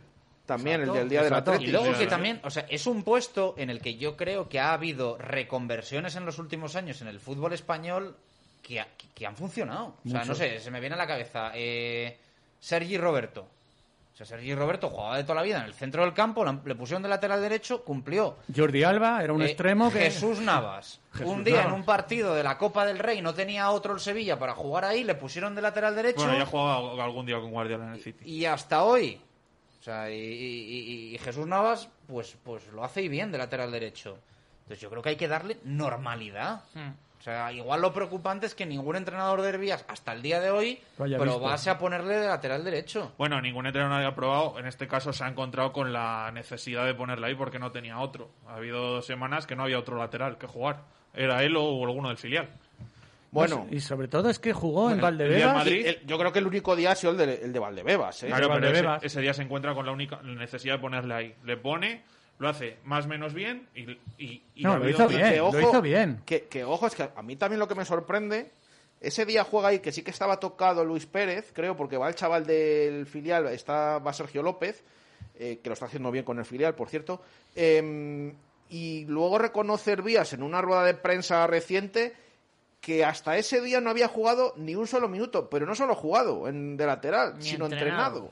Es decir, que es como una solución de urgencia que a partir de entonces sí que parece ser que, que- que ha entrenado más, pero no sé. Eh, yo, yo estoy de acuerdo en lo que dice lo que dice Chus. Estamos diciendo lo que funciona no se toca. Mm, Igual, pero igual con el tema de Bruno. Está Javi Sánchez, que todos tenemos Vale, en pero- mente que, que lo normal es que termine jugando. Bueno, pero si lo están haciendo bien, yo lo que no entiendo, ni incluso ahora en esta semana contra el Atlético de Madrid, que a ver qué alineación tiene preparada Sergio, los cambios, y, y sobre todo los cambios durante el partido también, ¿no? Que de repente lo están haciendo bien, no solo en general, sino en el partido, y, y que el que está saliendo, sea Luis Pérez o sea Yanco, por ejemplo, en, ese, en esa banda, pues es que esto es lo contrario, es que ni cumplen. Si, si lo que funciona no se toca, eh, eh, los cambios le funcionan en Granada, por favor, que no les hubiese tocado el otro día, que les hubiese mantenido igual. Y total ya... Bueno, Es que ese, es que ese- Pues- ese es un claro, problema. Pues ahora que sacáis el tema, que, que ta- también es este tema que íbamos a tratar aquí de, del 11 del Atlético, tengo muchas ganas. Es el que más tengo ganas de ver en los últimos meses. Pues por lo que hablaban antes, que venía escuchando eh, en el coche y, y- y vamos a hacer cambios, vamos a sacar Pero- esa de- denominada unidad B. Pero porque está tocado Guardiola y es, es la oportunidad. No, no, de no, no, Weisman. no, porque tengo muchas ganas de si ver si se da esa continuidad a este equipo que está en progresión, que hemos sumado una 7 cosa. de 9, o de repente por ser el Atlético de Madrid, que luego hablaremos de eh, lo nuestro con los grandes, a ver por qué no le podemos ganar, no entiendo por qué, y por ser el Atlético de Madrid sacamos esa unidad B. Pues yo creo que va a sacar eh, Unidad B. Pues, pues, Te- y te digo, sea, el, el, el Atlético de Madrid es verdad que yo creo que sí es el momento, ¿no? Para poderle Todos meter los mano, ¿no? condicionantes se dan perfectos. Pero si bien es verdad que no ha, no ha perdido ningún partido en Liga todavía, pero es verdad que es una semana en la que se va a jugar el pase a, a, a Europa, la siguiente ronda, y el derby con el Madrid en su casa. En esa semana se va a jugar mucho. Entonces, creo que puede ser el momento el momento para meterle mano al Atlético de Madrid. Pero por otro lado, vamos a analizar lo que tenemos nosotros. Nosotros vamos a ir al campo del Atlético de Madrid, pero va a venir Osasuna que va a ser El viernes, además. que va a ser otra final, o sea, va a ser otro partido dramático otra vez. Vamos, De- que ya vamos por pe- eh, salimos No, a, no. a lo que salga, Que- ¿no? no, no, que, no, que no. no podemos rascar No, no, no, nada. no, de- pero espera, pero espera, que es que después de esos viene tenemos Sevilla y Barcelona. Entonces es que el, el partido de Osasuna va a ser de muchísima importancia. Ahora, Mira, a mí si me pillas en la época de- del Barcelona de Messi de los 100 goles, del Madrid de Cristiano de los otros 100, pues todavía te digo, ahora se está viendo cómo perfectamente se puede ganar a cualquiera. El Madrid, el Cádiz gana en Madrid, el Alavés gana en Madrid, al Barcelona también le ganan. Yo creo que, yo creo que Sergio esta semana eh, no es la misma situación que el año pasado, que cuando metía la unidad vez era porque pillaba partido entre semana, eh, tenías una posición relajada. Ahora no se puede permitir regalar es. puntos. Creo que sí puede hacer algún cambio para reservar un jugador, algún jugador tocado.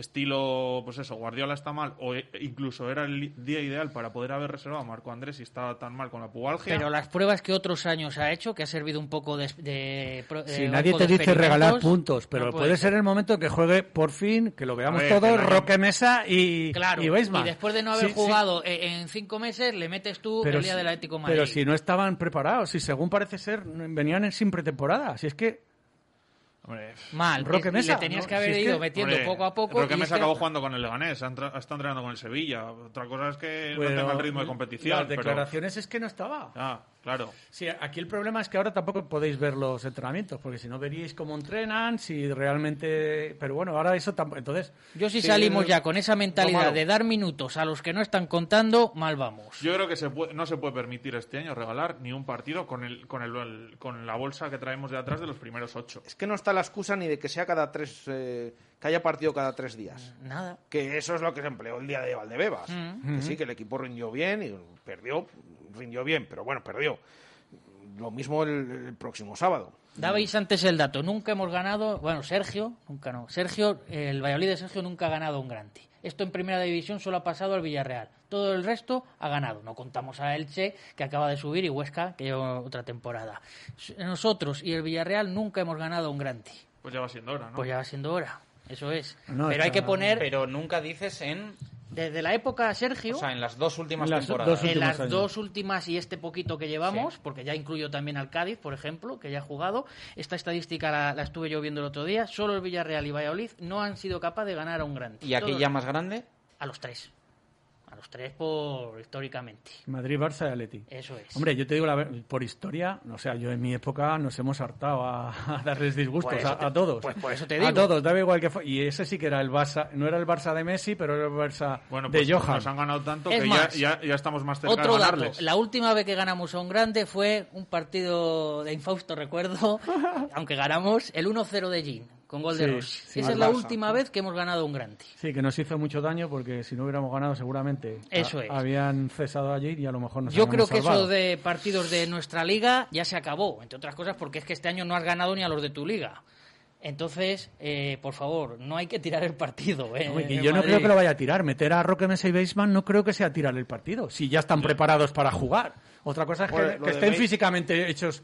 Lo hechos de un- Weissman a lo mejor es obligado por Es el obligado tema por- Guardiola, que no- que no sabemos qué va a y el pasar. mediocampo, pues a y, lo y veremos si no inventa nada, porque hay veces que contra sí. los contra el Madrid, Barça y tal, ha jugado con tres en el centro, Eso con es. media punta, Sí, con o el rombo o, puntas, o- o- o los carrileros eh, con cinco atrás, con tres centrales. Ahora sí que tiene tres centrales, Es lo ¿no? que Que, he dicho decíamos, yo. es que no tenía para Sí, ponerlos. sí, Que como utilice este partido de banco de experimentos, mal vamos. El Atlético de Madrid sigue sin poder contar con Diego Costa y, si- y- y Luis Suárez, ¿no? ¿O no? Luis Suárez todavía no se sabe. No Luis se Suárez sabe. lo, lo hemos comentado al principio que, que parece que se está entrenando ya al margen, pero que como sigue dando negativo mm, en las pruebas de coronavirus, pues Positivo, positivo.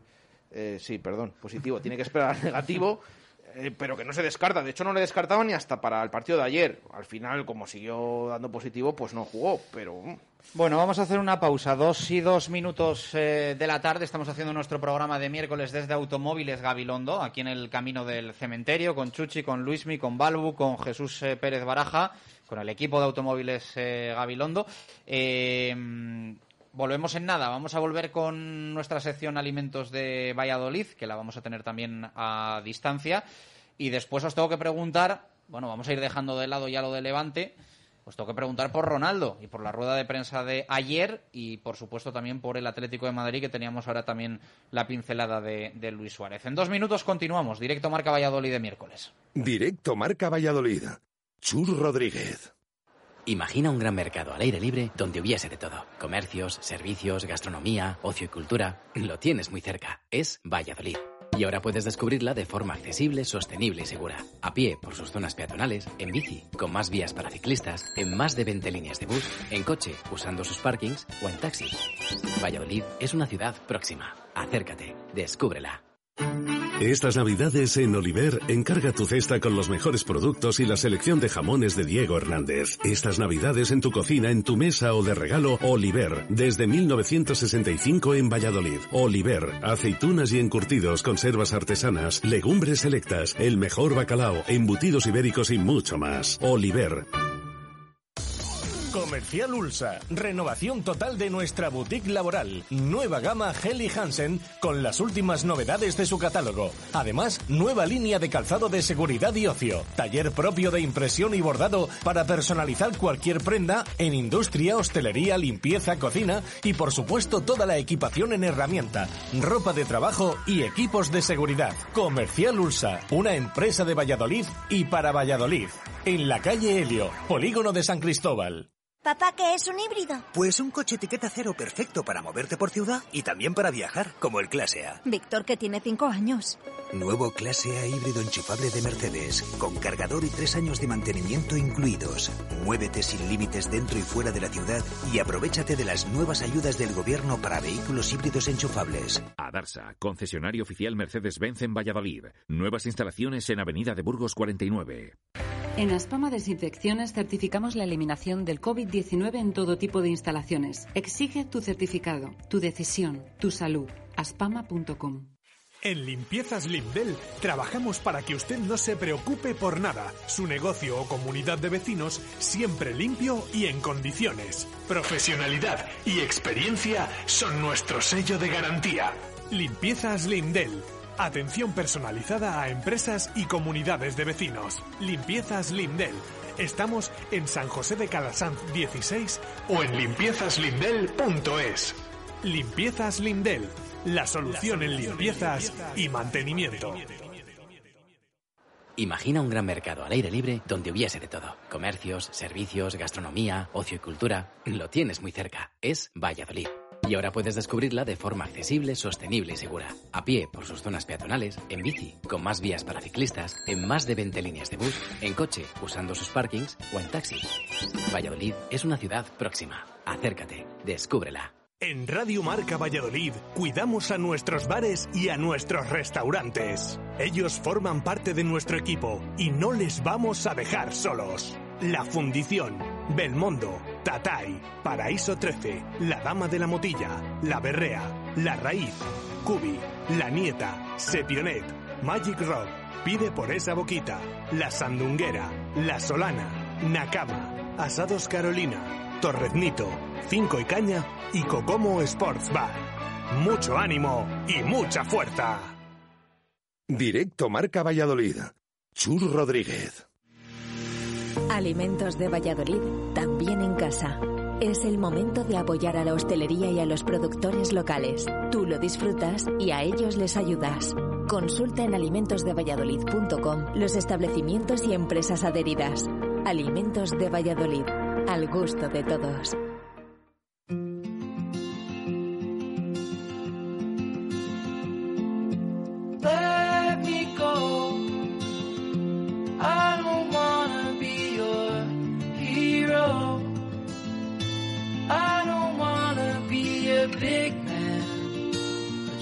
I just wanna fight with everyone else. Your masquerade. Dos y siete minutos eh, de la tarde, directo marca Valladolid de miércoles. Estamos en Automóviles Gabilondo. Desde aquí vamos a tener también nuestra sección Alimentos de Valladolid. Ahora pasadas las dos y después eh, antes de las tres, porque ayer eh, no pudimos dedicarle los minutos que merecía por esa extensa rueda de prensa de Ronaldo que nos copó no solo todo el programa, sino una hora extra, tres horas en total. Hoy nos vamos a ir hasta Portillo para hablar de algo que nos gusta, bueno, yo creo que a todos los que estamos aquí sentados y a muchos de nuestros oyentes seguro, la cerveza y la cerveza eh, artesana. Eh, Julio es uno de los responsables, junto con Roberto, de esta marca vallisoletana, El Secreto del Abad. Hola Julio, ¿qué tal? Buenas tardes, ¿cómo estás? Hola, buenas tardes. ¿Qué tal? Muy bien, aquí estamos. Bueno, eh, ¿cómo os pillamos? ¿Haciendo cerveza o eh, le dais todos los días o cómo, cómo, cómo funciona esto? ¿Cómo funciona? Bueno, a ver, la cerveza se puede hacer continuamente, no es como el vino, que es una producción, ¿sabes?, de temporada. Entonces, bueno, pues va, esto funciona las necesidades. Ahora estamos ya con la campaña navideña y bueno, ya tenemos todo fabricado para estas navidades. Eh, a falta de que se agote alguna referencia, tenemos que hacer algo más. Ujú. Eh, cuéntanos brevemente cómo, cómo surge, cuál es vuestra historia, el, el proyecto, cómo nace. Sí, nada, es un, es un proyecto de, llamamos de, auto, de autoempleo, ¿no? Eh, estamos trabajando en una gran empresa aquí de Valladolid, que bueno, por circunstancias eh, acabamos siendo despedidos. Eh, nos juntamos y decidimos llevar a cabo este proyecto. Juntamos nuestro dinerito que nos dieron y que teníamos ahorrado y tiramos adelante con ello. Una cosa que teníamos por afición, hacer cerveza en casa y bueno, pues poquito a poco fuimos desarrollando el tema, nos fuimos a formar con creo que con los mejores eh, fuera de aquí de, de, de, Valladolid, estuvimos en Barcelona, en Madrid y bueno, cuando ya desarrollamos lo que lo que sabíamos hacer lo hicimos profesionalmente y en, a, gran escala, decidimos montar la fábrica aquí en Valladolid, en nuestra tierra. Me imagino que mucha gente tiene el sueño de montar una cervecera artesana o hacer cerveza artesana. Eh, mm, ¿Es más difícil empezar o es más difícil asentarse y, consolidarlo con años? Eh, es, eh, a ver, empezar es muy fácil, o sea, si tienes dinero puedes empezar. El problema es consolidarse, eh, tener un producto, vamos a, vamos a llamarlo de calidad, ¿no? Serio, que pueda estar en el mercado compitiendo con la gran competencia que tenemos y sobre todo lo que yo digo, hacer cerveza es muy fácil, lo más difícil es venderla, ¿no? Que el público te llegue a conocer, eh, en este caso contamos con la marca Alimentos de que nos promociona muy bien a las marcas pequeñas como nosotros y, y estar ahí en el mercado es, es muy difícil, hay que estar luchando constantemente, ¿no? Entonces, bueno, yo siempre aconsejo que primero prueben a hacer sus recetas en casa, eh, pasen luego a visitarnos, que podríamos eh, hacérselo en, gran cantidad, bueno, una, un mínimo de 500 litros, para ver qué tal se les da y luego ya que se lanzarán a la, a la aventura, ¿no? Porque mientras más cerveceros seamos, mayor cultura habrá y, y mejor tiraremos para adelante todos. Uh resúmenos un poco las, las cervezas que ofrecéis vosotros, Abadía, Saison, Púlpulo, Gran Cru, ¿cómo son? Sí, bueno, pues son, son cervezas todo muy inspiradas aquí en la tierra, ¿no? Por ejemplo, la cerveza de Saison, que es una cerveza especiada con especias aquí de Portillo, ¿vale? Que se hacían antaño para las matanzas y tal. Bueno, pues una cerveza con esas especias. Es un poco secreto del abad, ¿no? Como dice la marca. La cerveza de Abadía es eh, una cerveza que ya se hacía aquí en el 1616, en Santa María Palazuelos, aquí en Corcos Cabezón, ¿vale? Está hecha con miel de aquí de la zona de Valladolid. Pues digo, son cervezas muy locales, muy nuestras. La, la púlpulo es una, es una moda aquí en cervezas que es la, eh, las IPAs, ¿no? Las, esas típicas inglesas con mucho lúpulo. Lo que pasa es que lleva un poco de lúpulo caramelizado, también para hacer las nuestras. Y luego la Gran Cru, la Gran Cru es una cerveza, lo mejor de cada casa significa Gran Cru. Entonces lo mejor que podemos hacer ahora mismo para el público, ¿no? Lo hacemos solo por Navidades, sale a la venta ahora en formato de 75 centilitros, una botella muy bonita, así tipo achampanada. Y es muy especial porque tiene, bueno, frutas tropicales durante cuatro meses, mucha maduración en el fermentador, bueno, es muy especial. Suena muy bien. Eh, ¿Dónde os podemos comprar? Porque además eh, cada vez vemos más, ¿no? Eh, el vino evidentemente igual es un regalo más eh, recurrente, pero cada vez vemos también más cerveza artesana en lotes eh, navideños, en cestas. ¿Dónde os podemos comprar? Sí, bueno, ahora mismo con esto de la pandemia, pues la verdad está un poco complicadillo el tema hostelería, el tema, el tema ferias, que hacíamos muchas nosotros. Eh, curiosamente siempre hemos estado en la Plaza Mayor y bueno, este año por las circunstancias de la pandemia, bueno, se nos ha se nos ha truncado el tema, ¿no? Entonces, bueno, ahora mismo estamos promocionando todo a través de nuestra web, el secreto de la baz.es, ¿vale?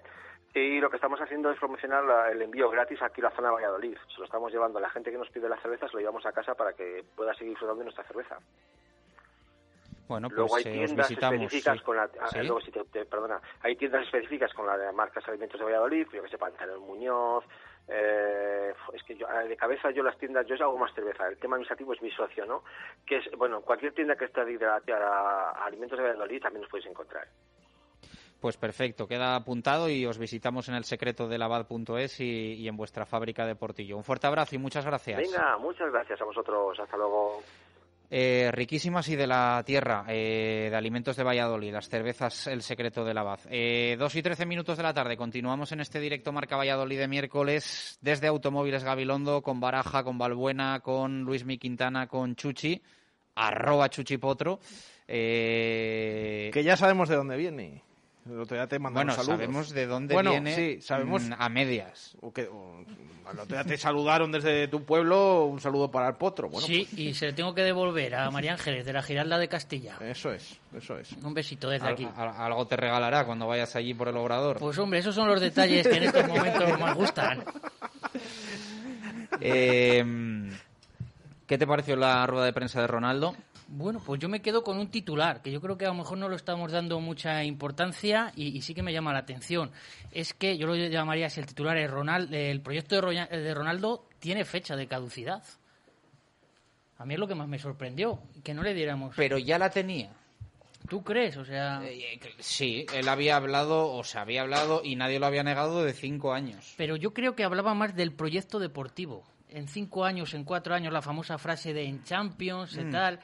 A mí me parece, eh, y, y entonces, y no queremos pensar en, en a largo plazo, vamos a pensar en estos cuatro o cinco Cuatro años. años es muy poco, ¿eh? Por eso voy. A mí me parece poquísimo. Y se va, y luego qué? ¿Y qué va a pasar aquí? O sea, a mí eso me crea mucha incertidumbre. Pues que ¿eh? Vendrá el que ponga la pasta, que puede ser el Altani de turno. Y ahí está, ese es el problema. Que a mí no me da, no esa frase no me da estabilidad para el club. Que se vaya él, y a lo mejor aquí ya podemos entrar en, las famosas eh, polémica de ayer, que se vaya él y deje a otros. Que haya sido él solo lo que haya sido este la imagen, puede ser. Entonces estaríamos diciendo que efectivamente Ronaldo no, no, es, no es que no sea el dueño, no vino aquí para quedarse. Es la duda a mí que, que me trae. hasta- que diga que eh, va a estar aquí cuatro años más, ya, y después que el socio, como siempre lo hemos hablado, el Valladolid, los jugadores pasarán todo, el club queda aquí. Ronaldo se va, ¿y qué? ¿Y qué va a pasar? Dijo que quería dejar un legado, pero a mí también me llamó la atención eso, esto de los cuatro años, ¿eh? porque es que mm, sí que es verdad que en su día dijo cinco años por lo menos, ahora es cuatro mínimo. Pero, yo lo que le decía, o sea, pero- yo no sé pero lo que habló de, tú, ¿no? de deportivo. Sí, Él en yo, su yo a ver, yo sí estoy con Chuchi, que ayer dio una sensación total de eh, no voy a estar aquí Claro. más de cuatro años. Sí, sí, de O sea, esa tenerlo claro, sí de que tenerlo la, claro. Sí que la dejó la comparecencia de ayer. Quiero pensar que dejará el legado, los cimientos, para estar tranquilos. Bueno, porque si no, es lo que dices tú, Chus, a temblar de quién pueda venir aquí. Otra vez estamos ya con quién compra, quién vende. De momento has techado la grada de los anexos, que era importante, ¿eh? Sí. Eso, eso es una... Eso no sé es, si es lo- irónico, no sé si lo irónico. digo. Lo digo en broma, lo digo en si broma, fuera un Twitter, a lo mejor por la cara Pues irónico. mira, no sé, escúchame, no sé si es importante o no, pero nadie lo había hecho. Por eso, que es importante. No sé si lo Para había- los que vamos a ver a, Vamos a- a ver. a los filiales, es Vamos importante. a ver, que no tiene nada que ver, que es lo que hablábamos ayer, que nos decían oyentes, bueno, es que estáis eh, eh, hablando de, lo- de la rueda de prensa de Ronaldo, qué duros. No, simplemente estamos analizando lo que creemos en función de sus palabras. Eh, pero que hay cosas que igual que dos semanas antes nos decían lo contrario. Eh, porque yo dije, y lo vuelvo a repetir, porque así lo creo, que ha hecho cosas evidentes y ahí están, ¿eh? Cosas No. que nadie había hecho antes, que se necesitaban o no, mm, pero las ha hecho y que, y que hay un crecimiento y que se ve pues unas intenciones. Ahora es verdad que luego pues hay matices y detalles eh, en función de lo que escuchamos ayer. A ver, él yo creo que desde el principio esto para él es un negocio, ayudado por el mundo del fútbol, pero él compra una empresa que está como está, eh, la intenta dar visibilidad y dar fuerza para venderlo más caro, ni más ni menos. Eh, además, ha hecho cosas necesarias y además visuales, porque son cosas que, que son muy visuales, como quitar el foso, hacer la grada, eh, eh, arreglar el estadio, eh, a decir su nombre por ahí, que si lo Valladolid o como lo quiera decir, pero es dar prestigio o dar valor a la marca para luego a la hora de venderlo que valga más. Di- Habla de cuatro años, dentro de cuatro años a ver cómo estamos, porque igual la marca vale más o vale menos que ahora. Entonces, no creo que él vaya a perder dinero. No sé, para mí es, es corto plazo a nivel institución, pero largo plazo a nivel deportivo. Yo creo que por un lado tranquilizó un poco el- pues todos los comentarios que había de que como que ya, de que estaba, de que había gente ya interesada o que se iba a vender ya. En, en ese, en ese sentido ha dado una tranquilidad de cuatro años vista, pero por otro lado, como bien dice Chuchi, un poco incertidumbre, ¿no? Dentro de cuatro años, ¿qué pasará? Por otro lado, yo veo que hace mucho hincapié en el tema de la compra del estadio, en la, com- en, en la realización de los campos de entrenamiento, todo eso que está muy bien para el club, ojo, ¿eh? pero hace mucho hincapié en eso y a lo mejor pues en, en temas deportivos o en temas Que- más... Y ahí Luismi te confirma que efectivamente que aquí no somos hermanitas de caridad. Ronaldo viene a Valladolid como un negocio y claro, lo que te preocupa es No, el, está- el está estadio, claro. lo que te preocupa son los campos. Para mí, desde La- fuera, sin ser periodista, eh, me da la sensación de que él hace esa rueda de prensa con el objetivo de dar un palito al ayuntamiento para el tema de las compras de terrenos, del estadio y todo eso, y se encuentra con unas preguntas, eh, por otro lado, que no, no se espera, o no sé cómo no tenía más preparadas algunas respuestas, y encima le sale el, el tiro por la culata, que se me entienda la expresión, de que eh, no lleva la rueda de prensa por donde a él le conviene. Entonces da una imagen peor de la que teníamos sin rueda de prensa. A mí me dio un poco de pena así cómo trató a Arturo, ¿no? Porque, bueno, yo creo que, no sé, él, él se, se dedica a hacer preguntas y, y, bueno, yo creo que ya no te voy a contestar más, que- queda un poco fuera de, ti- no sé, un poco No, fuera de tono, ¿no? paso Ya- de tus de preguntas. tus preguntas no te voy a contestar Eh, más a tus preguntas, algo así. Claro. No sé, estuvo un poco, yo creo que estuvo un poco feo. Es verdad Estuvo que la, feo, que la desaf- desafortunado. la línea de Arturo siempre ha sido esa, ¿no? Desde que yo he hablado con él, o lo he leído, o lo he escuchado, o he coincidido en alguna tertulia, de, siempre su, su, y a las, su tema es de que él no es el Y auténtico Luis, mira, a las, a preguntas se le responde con respuestas con argumentos, no con, un digo. paso. O simplemente con educación. Entonces, yo donde Por le vi yo muy que- suelto es contando la historia con Maradona. Ahí sí que le vi que esa se la traía preparada. Ronaldo futbolista. Sí, las otras no se las traía muy, muy preparadas y se dedicara a, a pasapalabra. Cuando en el club eh, supongo que te abre un departamento que le informará de las noticias, de lo que está pasando, igual que pasó con la pregunta que hizo Chus con el tema de la pancarta. No sabía nada, hombre, no me creo yo. Y si no- pues lo que hablaban, lo que hablabais ayer en el programa. Y si no lo sabes, todavía me preocupa más. No creo que, que sea un- una rueda de prensa que, que llevó por buen, por buen camino. No sé, ahí quedó, ahí quedó la pregunta del venezolano de que si ha comprado y está y esa es otra duda que se ha creado que, que no que, que- Bueno, ahí también lanzó otra, dijo, es mi amigo, vaya amistades también que tiene, y luego lanza un de momento, no, no, está, en, No está. en el accionariado de momento.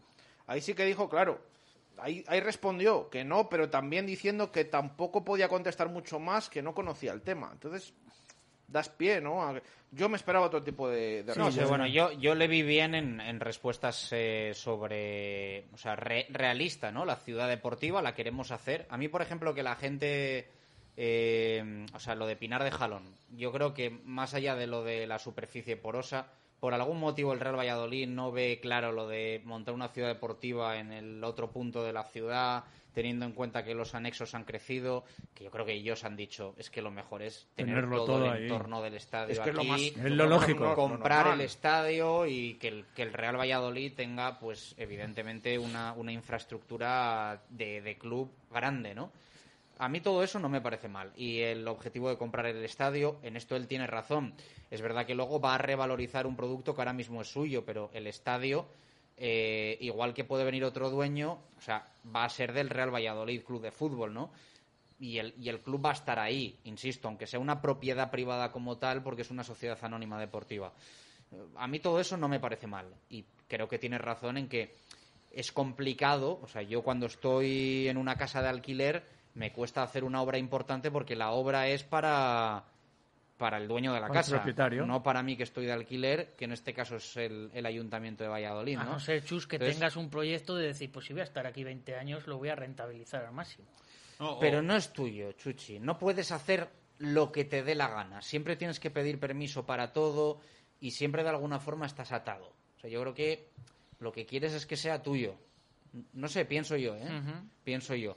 Eh, todo eso me parece bien, toda esa ambición me parece bien, pero sí creo que ayer, eh, evidentemente, eh, ofreció dudas en alguna respuesta o no quiso responder y de ahí un poco la tensión que se generó ¿no? en, en estos otros temas que comentáis. Yo creo que la rueda de prensa tuvo eh, cosas positivas y bueno, cosas que no sé si decir negativas o que nos gustaron nos gustaron menos evidentemente, pero, Sí pero que yo, verdad que yo lo- soy muy de normalizar las cosas, ¿eh? Yo insisto que, o sea, te quiero decir, eh, parece como que mm, también ayer Arturo Alvarado, sobre todo hablo de la segunda pregunta, mm, como que preguntó algo ya directamente malo. y no creo que sea así. O sea, simplemente preguntó si había un hecho que Ah. había ocurrido. Malo no, a lo mejor incómodo para Ronaldo, ayer- pero malo pero, no. pero ¿qué tiene de incómodo? Por eso, ¿Qué bueno. tiene de incómodo? No, o sea, la pregunta como tal, ¿eh? Que tú hayas pedido un préstamo para comprar algo. No, porque a lo mejor Pues es lo que si dijo él. algo que ocultar. Es que yo he Es pedido que un él lo préstamo alega para comprar que mi no se siente cómodo al hablar de ello, pero no que sea malo. Y lógicamente, si no pago el préstamo, me quitarán la casa. Pues ¿qué hay de malo en que Ronaldo haya pedido un préstamo para comprar el Real Valladolid? Pues o tienes algo que ocultar o Entre, algo otra- no has entre hecho otras bien, cosas, porque él si habla no- de es mi vida privada. No Él es se lo llevó a su terreno No privado. es tu vida privada, Pero él es el Ronaldo, presidente cuando del detrás Real de esto hay una claro, ciudad y un claro. club. O sea, no es tu vida privada. Él entiende esto como un negocio y por eso se lo lleva al terreno privado. El- la compra del estadio le da más valor a ese negocio y yo creo que ayer eh, la rueda de prensa era para afrontar un palo al ayuntamiento o tal y era un punto más de negociación contra el ayuntamiento. Yo creo que la rueda de prensa, fíjate, en eso no estoy de acuerdo contigo. Yo creo que la rueda de prensa sí fue, en la intención, sí fue sincera. O sea, en la de tener un acercamiento con la prensa de Valladolid después Sí. de tantísimo tiempo.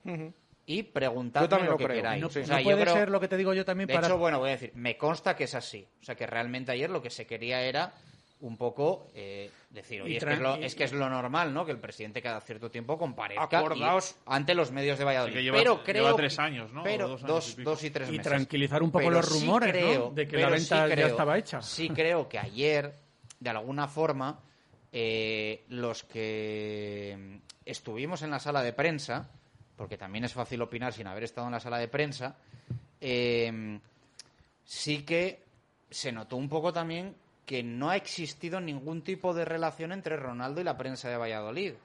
Es decir, que nunca habíamos tenido esa oportunidad. Y entonces quizá eh, los periodistas también somos personas. Y tú cuando estableces una relación personal, por mucho que tú tengas que ser profesional, hay veces que hay una forma de, de preguntar o de cohibirte a la hora de preguntar algo. Y yo creo que ayer con Ronaldo era como un desconocido que se sentó allí y si tú le querías preguntar algo, sonase bien o sonase mal, se lo preguntabas.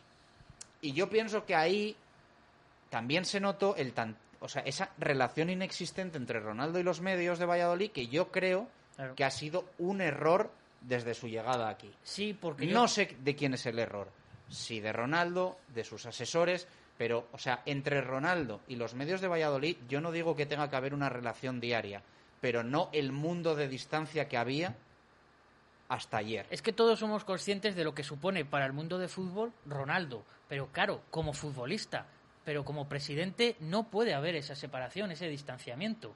No, y lo, pu- puede haber lo que dice Chus, puede haberlo de determinada manera, pero hay un punto medio, Mm. un término medio. No de directamente no hablar con ningún medio en, en todo este tiempo o de estar continuamente hablando. A ver, hay Correcto. un- No se trata de estar Claro. de jiji jaja ni de ni de peloteo, pero tampoco de, de- de- de no tener ninguna posibilidad de preguntar absolutamente nada de nada de nada. O sea, La, es que- la verdad es que es muy diferente a lo que se ha vivido en esta ciudad. Siempre los presidentes han tenido un contacto muy directo con, con vosotros, con los periodistas. Yo, desde que tengo uso de razón, yo creo que todos los presidentes que he conocido tenían contacto Quiero directo. decir, ayer en esa rueda de prensa había un acumulado de dos años y tres meses de, de preguntas que quieres hacer, Claro. de alguna duda, y evidentemente hay alguna que hace tanto tiempo de los temas que no la haces, ¿no? Pero bueno, a mí me sorprendió, por ejemplo, eh, que él, y también lo hablaba yo ayer con Jesús y lo comentamos en el programa, que él eh, dijese y reconociese que no tenía constancia de la pancarta que yo creo que todo aficionado del Real Valladolid sabe que se puso en el, en el estadio José Zorrilla porque salió en medios y demás y, y bueno, se viralizó en redes sociales, en el WhatsApp se la pasó todo el mundo. A mí me sorprende, o sea, me sorprende, por un lado, que no la conociese, porque mm, yo pensé que estaba más en el día a día de, de- de leer lo que se publica, lo que se dice del, del Real Valladolid, eso por un lado, y mm, si él la conocía y tomó el camino ayer de decir que no la conocía, también me sorprende que gana diciendo que no, que no, que no la había visto. A mí lo que O sea, más me sorprende es eh, otra vía que es que nadie se lo haya dicho si es que realmente él no lo conocía. Me preocupa mucho más eso. Que nadie le haya... A ver, Ronaldo estamos, está claro lo que hemos comentado. Es el presidente del Real Valladolid, pero tiene, pues... Eh, no está aquí diariamente, no es como No, otros presidentes dos y demás. personas muy pero que nadie ¿no? le haya comentado, pero no por el hecho de ser una pancarta y su- de estar atentos quizá a una su pancarta. respuesta fue, quizá su respuesta fue, la próxima vez enviáis un correo en vez de poner una pancarta. Y Lo del correo era, o sea, todo se solucionaba mandando un correo. Pero quizá él lo que quería responder era, no, no, yo no vi la pancarta, pero los correos sí los vemos. No lo sé, ¿eh? No lo pero sé, él no tampoco los leerá. Y me imagino que habrá. mm, eh, Su grupo de asesores le informarán de lo que más o menos puede repetir alguien en, en esos correos. Que sí, que estamos hablando de una pancarta, que, que ha sido un día puntual, pero también eh, ha sido eh, algo eh, anómalo a lo que hemos visto en los últimos años desde que llegó Ronaldo, porque es la primera crítica clara que ha habido y que ha aparecido en tu estadio. Que es que no ha aparecido, que no es un mensaje que ha enviado alguien. Bueno, sí, es una pancarta. Y es algo que está pasando en tu casa y lo tienes que conocer. Y, y más cuando no hay público que pueda ir al estadio y no hay ninguna forma de hacerle llegar, aparte del correo electrónico, ninguna crítica o ninguna pregunta a hacer. No sé, eh, si no lo ha visto, es eh, más de lo que acabas de comentar, más mundo entre él y el club, si no lo conocía. Y si nadie se lo ha comentado, entonces, ¿para qué tiene tanta gente allí? Que No, pero igual esa gente eh, eh, también daría para debate. No consideraba oportuno hablar ese tema con él o trasladárselo, no lo sé. ¿no? Yo creo que será un tema de actualidad que También, para mí la duda es si ayer eh, él premeditadamente dijo que no la había visto ni la conocía ni sabía nada de la pancarta Para no entrar en... adrede o realmente no la conocía. Chus, muchas veces para, ¿cómo se dice eso? Para no hacer daño a alguien se oculta, ¿no? Entonces dices, no voy a, a Sí, pero a es que se podía haber a Ronaldo normalizado mucho y yo más. se lo digo. Y Pero también he de decir que su reacción fue muy natural, ¿eh? O sea, su re- o Sí. sea, no, no- no te daba la sensación estando allí que te la estuviese pegando. Yo, yo me le creí. Yo en esa respuesta me le creí. Entonces eso es lo que digo, la segunda parte de que me preocupa más que nadie se lo haya dicho. Es una de Ahora, las yo no lo sé que- realmente si no lo sabía o no, pero yo me le creí con viéndole lo de su reacción, lo que decía Chus, y su gesto facial que decíamos ayer, igual que en las respuestas a Arturo. Jesús, no que es lo mismo que escucharlo el que emisario verle cómo no responde. haya creído eh, importante eh, darle el mensaje. Puede ser eso, ¿no? Puede ser, puede ser, pero... Es algo de no las sé. cosas que transmite Ronaldo, ¿no? Que cuando habla, lo que habla, te lo crees. O sea, yo cuando le, las pocas veces que ha hablado, las pocas entrevistas que ha dado, lo que dice... Bueno, pero yo creo que te lo crees por lo, la figura que es. Por Bueno, lo no que, sé, que transmite dice. confianza en... Creo que me lo creo más de un hombre de fútbol que lo ha ganado todo que me lo cuente este que pasa por aquí enfrente, ¿sabes? ¿no? Bueno, No sé. en la pregunta de Arturo no sé si dio la sensación de que se lo creía. Claro, por eso me sorprendió, por eso me sorprendió esas respuestas. Eh, porque... que trae el guion aprendido se lo, eh, lo No, domina claro que- bien. Yo creo que se la creía, bien. por eso se la quitó del medio. Porque se la creía la pregunta. que, que también del medio. que también no sé hasta qué punto no le habían avisado de que esas preguntas se le podían hacer y que estuviera un poco preparado ante dar una respuesta más convincente. Nos decía ayer algún oyente, bueno, estáis hablando de que no es convincente porque no quiere responder a una pregunta. No, porque yo le vi realmente que no sé si no se lo esperaba, le pilló de sorpresa o qué, pero... Hay muchas formas de no contestar a una pregunta contestándola. Es que yo creo ¿sabes, que... no? Y en esto, eh, conociendo a los políticos, eh, lo sabemos perfectamente. Pues esto es igual. Tú puedes contestar con educación, sin, sin dejar dudas, como ayer además Ronaldo deja en esas respuestas, y sin crear esa polémica. Y no estuvo nada acertado. Está claro que, que- que cogió un equipo, compró un equipo por, bueno, no sé, 22, 25 y ya habla que por 85 no... Bueno, eso también Bueno, son no lo estrategias de negociación, puede ser.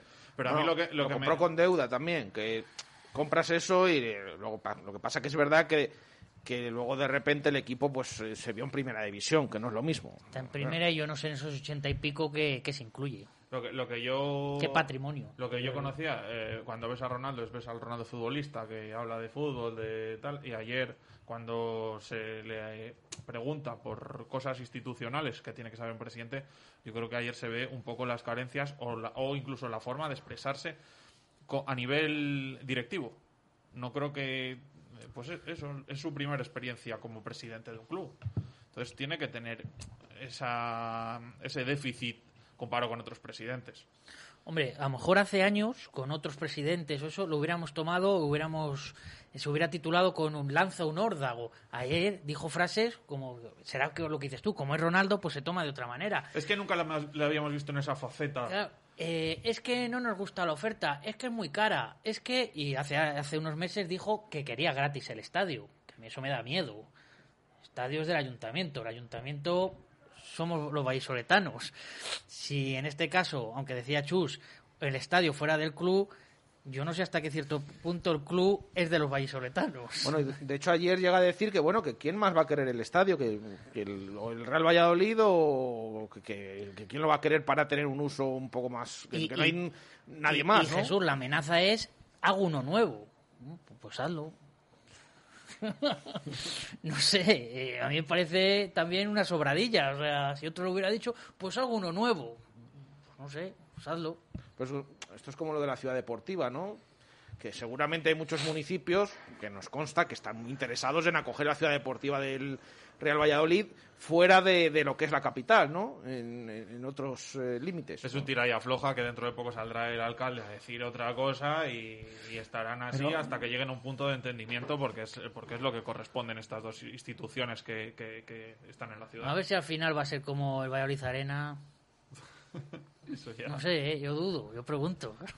Bueno, es lo que decía, ha habido cosas que sí que ha hecho, ¿no? Eh, Hasta ahora lo que ha dicho lo, lo, está cumpliendo. Que eso es otro debate de si ese dinero, porque ayer antes de la rueda de prensa de, de Ronaldo, de hecho se ve en las palabras iniciales de Espinar que esto se quiere coger como rutina, ¿no? No solo acercarse a la prensa, sino que se nos dijo ayer desde el Real Valladolid que eh, esto era una especie de rueda de prensa que se tiene previsto hacer como balance cada temporada, pero que por los temas sanitarios pues no había no se había podido realizar. Y de hecho ayer el primero que habla unos minutos es David Espinar dando una serie de datos de la última temporada, del crecimiento, de eh, datos económicos y demás, y habla de que se ha invertido más de 6 millones de euros en obras.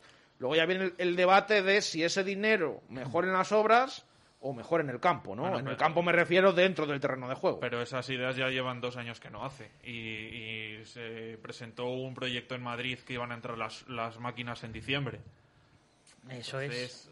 Eh, eh, yo ahí dentro también en terreno pantanoso de, de las Yo, Jesús, ayer puse un Twitter eh, así un poco gracioso y dije que... Qué raro, entiendo. Sí, bueno, un poquito el tono así irónico. Eh, ya dije que Ronaldo, después de lo de ayer, va a volver a hablar cuando tengamos opciones de entrar en Champions. él también dijo que eso, pues más o menos por, por esa... Fíjate que nos decía algún oyente ayer, bueno, ¿cómo no habéis preguntado del, plano deportivo del proyecto?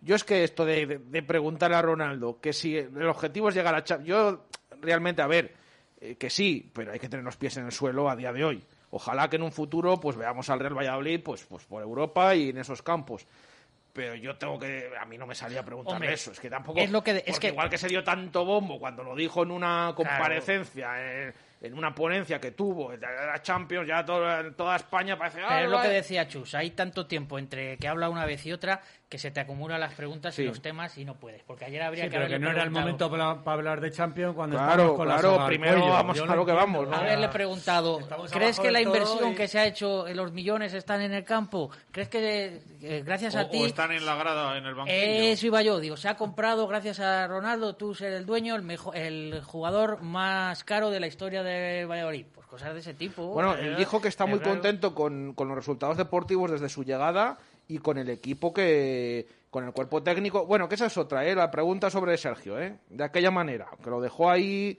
La contestó rápido y tampoco respondió si iba a acabar la temporada. No fue tajante. es algo normal en el mundo del fútbol. porque los resultados ya, ya, pero, pero es que ¿Y qué dice? Que va a estar toda la temporada y si perdemos cinco partidos seguidos, pues le tiene que echar. Pero nosotros teníamos constancia que dentro de, la directiva, pues se hablaba de que bajo ningún concepto se podía cesar a, Sergio González. Bueno, pues con la respuesta que tuvo ayer Ronaldo, ya he visto que esto es como otros clubes. Pues Balbu, puedes decir que no se puede, decir, no se puede comprometer que, él ha dicho, este es un proyecto a cuatro años y él va a estar aquí mientras yo esté, cosas así. Eh, pero es que no sería verdad. Es que la pregunta de Chus fue clara. Eh, ¿Puede asegurar que Sergio González va a acabar la temporada? Y dijo, estamos muy contentos con él y hemos visto que le hemos renovado esa señal de confianza. Vamos, ya lo que es un no, pero de otra forma. sí, suave. Claro. Pero desde luego, si en un futuro ocurre, ojalá que vaya todo bien y que no pase, pero si en un futuro, eh, si en un futuro ocurre eso, Claro, no puede decir yo nunca dije que no Claro, iba. pero no te puedo decir, estoy contento con terreno deportivo. Vale, pero es que tienes 10 puntos y estás. eh, No, que, que llevábamos ocho jornadas sin ganar. Que si, hubiera- si llegamos a 10 sin ganar, yo eh, estoy- es que seguro que, lo- que le Pero tienes fíjate, que echar. Luismi, le tienes tú- que echar porque. Tú empezabas diciendo, creo que ha dejado unas cosas claras. Mm, Yo lo que quedo, vamos, lo que queda de todo esto que estamos hablando, el entrenador no lo ha dejado claro. No. Eh, que esté el venezolano no lo dejó claro. La compra del club no lo ha dejado claro. y Sí, sus- ahí es lo único de- que ha dejado luego claro. metió un de momento. Es lo único que ha dejado claro. No, no, no, el club no se vende de esos- momento. Y esos fantasmas, ¿no? Que Luego los fantasmas. hay una, oposición opera- hay fantasma. una oposición fantasma. Eso. que quiere desestabilizar. Eso ¿Quiénes lo- son? ¿Quiénes lo- son? Que no lo sabemos. Pues, habrá- pero habrá fantasma fantas- no existe. Habrá fantasmas de aquí a Madrid o de aquí a- al mundo. Bueno, y Además de están hecho dijo castillos. fantasmas que ya estuvieron en el club. Club, exacto, exacto. Es que ahí eso sí que da. Pues yo no tengo ni idea. Bueno, En los castillos hay, hay fantasmas. Ahí eso hay que averiguarlo. Ahí, Arturo, tú que tienes mano con Arturo, Arturo que no ceje, porque le hayan dicho que no, Arturo que siga ahí, No, ¿eh? ya te digo yo que mi compañero. Arturo que siga ahí, que, que por ahí tiene tema. Ayer el Arturo, tema de me, la oposición ayer Arturo fantasma. me recordó a ese Zidane en la final del Mundial de Francia, de- del 98 ahí contra Ronaldo. Además, no, eh, estuvimos hablando con, con Arturo tal cual, o sea, se- llegó, se sentó allí en Sí, primera es- fila y preguntó con total naturalidad, aunque fueran temas incómodos, entre comillas, para... Me imagino para que Ronaldo. saldría dolido, ¿no? Eso a nadie le gusta. No sé, no, no he hablado con él ni le he visto, no estuve lógicamente. Bueno, en la- más, más sobre todo porque Pero- no, no pudo, por la contestación que le dio en la segunda pregunta, no pudo seguir preguntando, ¿no? Eh, porque dijo que no le iba a contestar más a... Bueno, es que tampoco contestó, pero que no iba a hablar más de, o de sus preguntas o que no le iba... Sí, sí, sí. Entonces sí, Se lo llevó a un tema muy personal, yo creo, no sé. Bueno, eso es lo que dio de sí esa, esa rueda de prensa de, de Ronaldo. Eh, rueda de prensa que dejamos eh, aquí aparcado un momentito para hablar un poco del partido del Atlético de Madrid del sábado. Lo hemos tocado un poquito antes. Decías, Chuchi, que hay que, que nada de excusas, ¿no? Hay que ir a por todas porque es que es un partido que... Yo desde creo luego que lo hablábamos antes, ya se ha visto que ahora mismo cualquiera puede ganar en cualquier campo. Otros años, lo decía Balbu, no íbamos con esas necesidades porque comenzábamos muy bien y teníamos ese famoso colchoncito. Este año ya no se pueden perder. Hemos perdido partidos que, era- que otros años no perdíamos, que eran de los denominados de nuestra liga. Encima, esto también lo hablaba también Luismi, cogemos a un rival en el mejor momento por las circunstancias, tanto de jugadores ausentes y sobre todo de mirando a, ¿De calendario? a- de calendario, que es que se lo juegan todo, es que está todo metido en, ese partido. Por lo cual, todos los ingredientes eh, suman para a tener que salir a por todas y no tirar el partido en ningún momento. Sí, pero yo creo que no le tiras porque saques, vuelvo a decir, porque es que, es que el fútbol es que no son matemáticas, es que igual que hab- hablamos de los no cambios y casi todos estamos de acuerdo que tenía que haber sacado a este o al otro, no es matemáticas. El que hubiera sacado a este o al otro no te da que hubieras Luismi, ganado. si, no te lo hubiera si dado. con este partido, jornada 38, nos salvamos y ganamos en Madrid, ¿quién jugaría? No, no, eh, Chuchi, tienes, tienes un ejemplo en la primera temporada. Jornada antepenúltima, creo que es, o la cuarta antes de, de terminar. Vamos a- al Wanda Metropolitano. ¿Qué equipo juega? El que venía jugando habitualmente en Liga. ¿Por qué? Pues porque el equipo era. Faltaban cuatro jornadas y fue. eh, bueno, el único que perdió hasta que se salvó. Luego perdió el último contra el Valencia. Allí perdió yendo, dando muy buena imagen. Y con un el penalti penalti a ese que no dieron a demás. la mano. Pero ahí vimos a- al equipo titular del Real Valladolid. Luego se ganó el Athletic, se Pues ganó el Rayo, dando un poquito la razón. Sacando el equipo titular hasta hoy día de hoy, sacando todos los buenos que tú creías que eran los buenos, hasta a día de hoy no has ganado. No, Entonces, no, ni- fue ni solo ni ese sacando, partido. eh. Ni sacando a, lo- a los suplentes como el año pasado. Tampoco ganaste, ¿eh? Fue ese partido solo. Contra el el resto siempre bueno, contra, contra el Real Atlético Madrid y Barcelona ha hecho cambios. Pero ha no puesto hemos a la ganado. Denominada decir que no hemos ganado ni de una forma ni de otra. Entonces, aquí no hay matemática. Ni sacando el equipo titular, Evidentemente, ni al eh, equipo B. es- evidentemente, Te quiero decir que no es son que- matemáticas porque es fútbol. Que Y- cada y que partido, te quiero decir que cada partido es un mundo. Que nadie puede decir que sacando a este o al otro vayas a ganar eh, Claro que sí. en el Wanda. Pero, pero, eh, que, que el, el míster tiene que sacar a los jugadores que crea más oportunos para ganar y estemos más cerca de la victoria. Ahora, que se supone que los más cercanos son los que has venido yo los últimos tres partidos. Él quiere ganar, está claro. O sea, que eso no me, no me cabe en la cabeza, que él no quiera ganar. Una cosa, yo creo que los cambios van a ir dados a que quieras jugar de una manera o quieras ir jugar de otra. Pero que él va a salir a Pues ganar eso es lo que decía partido. Chuchi, a, a inventar claro. o no inventar. Pues yo creo que contra el Atlético Madrid siempre se han hecho buenos partidos sin llegar a ganar, pero porque son dos equipos muy parejos. A lo mejor tú, Balbu, como entrenador, puedes darnos más. Sí, se eh, a dan ver, un aire. Vamos, nadie quiere el balón de los dos, no sé. Llevamos, lleva- llevamos dos años en que cuando los resultados salían decíamos que el- éramos el Atlético Madrid pobre, entre comillado. Eh, Bueno, creo- Sergio siempre se ha, se ha fijado mucho, ¿no? A, a- a su nivel, Sí, ha dicho eh, a nivel del Real. Valladolid con el Atlético, pero siempre ha puesto el ejemplo del Atlético del Cholo. Ah, Yo creo que esta semana también, el, el- viendo la, la, la semana que tiene Atlético Madrid, eh, va a tener también que dar descanso. También eh, con matices, porque para él la liga sigue siendo importante, pero claro, con la plantilla que tiene Atlético de Madrid, pues esos eh, posibles descansos se van a notar menos que en cualquier otra plantilla. Eso es evidente. Eh, ahora es como, depende cómo el Valladolid eh, plantee el partido. El Valladolid tiene, para mí, desde el punto de vista entrenador, tiene que plantear un partido con un ritmo muy alto, con una intensidad muy alta, como pasó el día del Granada. Que no sales eh, igual que el día del Villarreal a ver qué pasa, sino tienes que ir, ser valiente por el partido, eh, tener el balón, tener jugadores que, que- quieran tener el balón y, luego eh, tratar de minimizar los, los posibles puntos fuertes, el posible nivel que está demostrando Joao Félix ahora mismo, que está siendo, o Marcos Llorente, que siendo un, están haciendo unos partidos terribles. Y, y tratar de, de eso, de, de, de poder Pero sí que es cierto que el Atlético cuando tiene el balón está más incómodo, aunque suene, aunque sea curioso. Bueno, eh, yo creo que estas últimas semanas no tanto, lo puedo lo analizará Coco, pero estas últimas semanas yo Atlético de Madrid ayer le vi con balón bastante más cómodo que, que otros años. ¿eh? Yo creo que el, el Atlético de Madrid ha progresado este año en ese aspecto. que es ese cambio que queríamos nosotros, ¿no?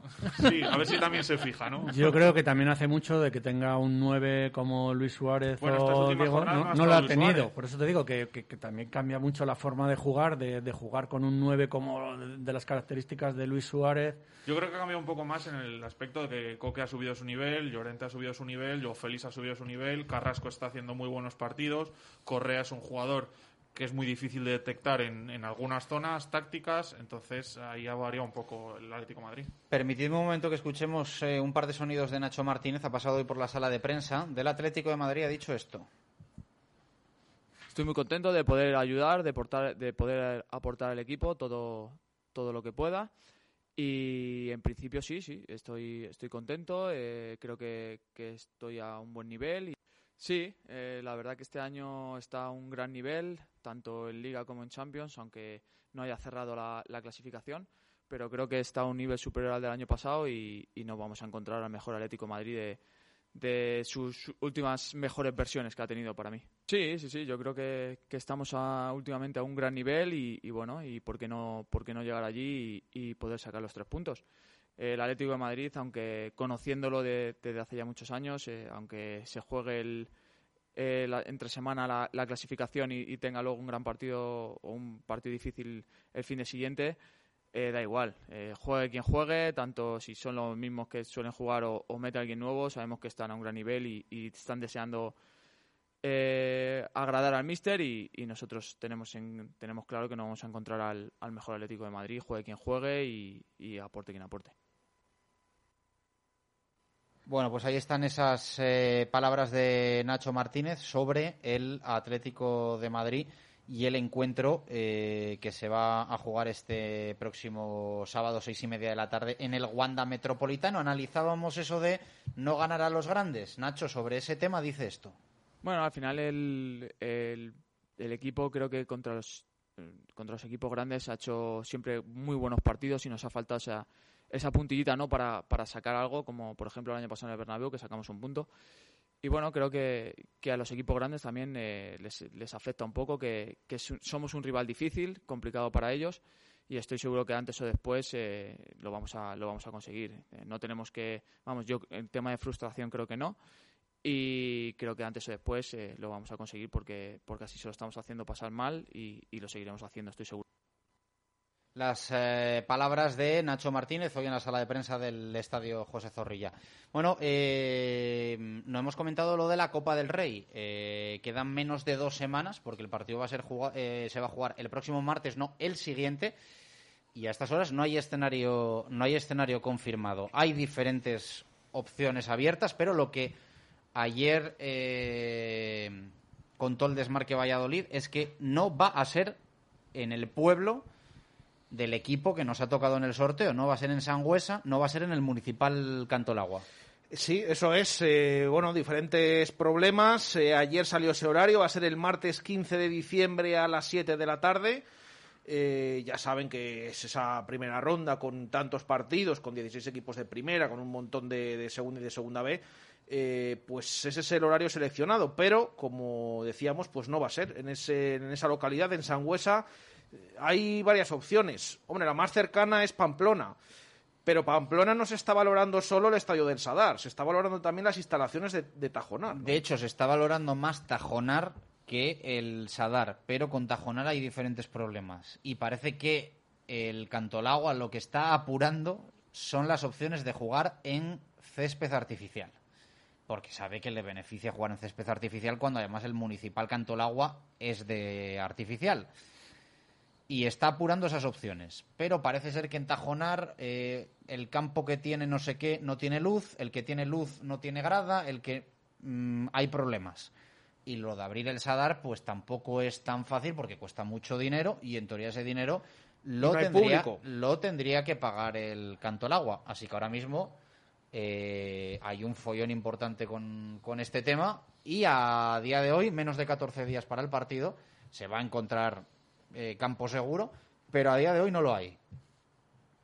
Chuche, estabas escuchando ahí atentamente. Sí, sobre todo no sabía yo que no hay público seguro. O sea, aunque sea una competición de la federación, Mm, En teoría no, de- depende de cada comunidad, claro. Claro, pero, por eso Pero lo que también yo en decía. Navarra está la situación complicada.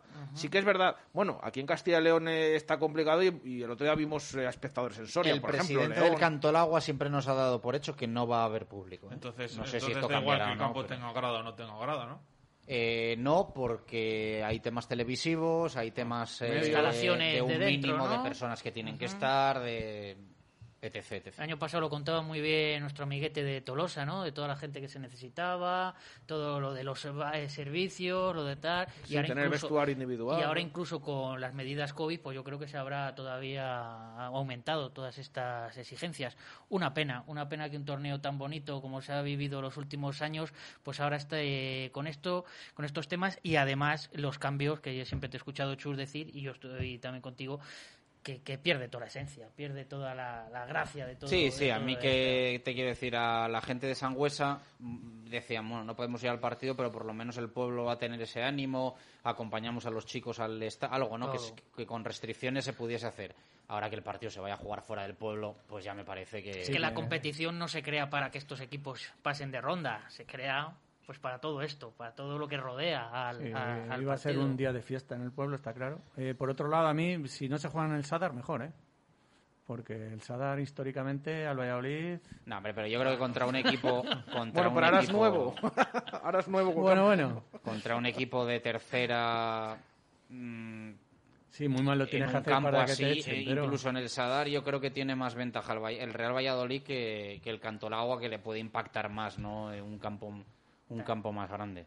Hombre, a mí lo de hierba natural sí que me parece que es un poco la clave de, de- del nuevo escenario que se abre, ¿no? Esa posibilidad para el Real Valladolid. De hecho, creo que lo peor para el Real Valladolid del- de, de Sangüesa y el Cantolagua era jugar en césped artificial. O sea, a mí eso sí me parece que te cambia la película, ¿eh?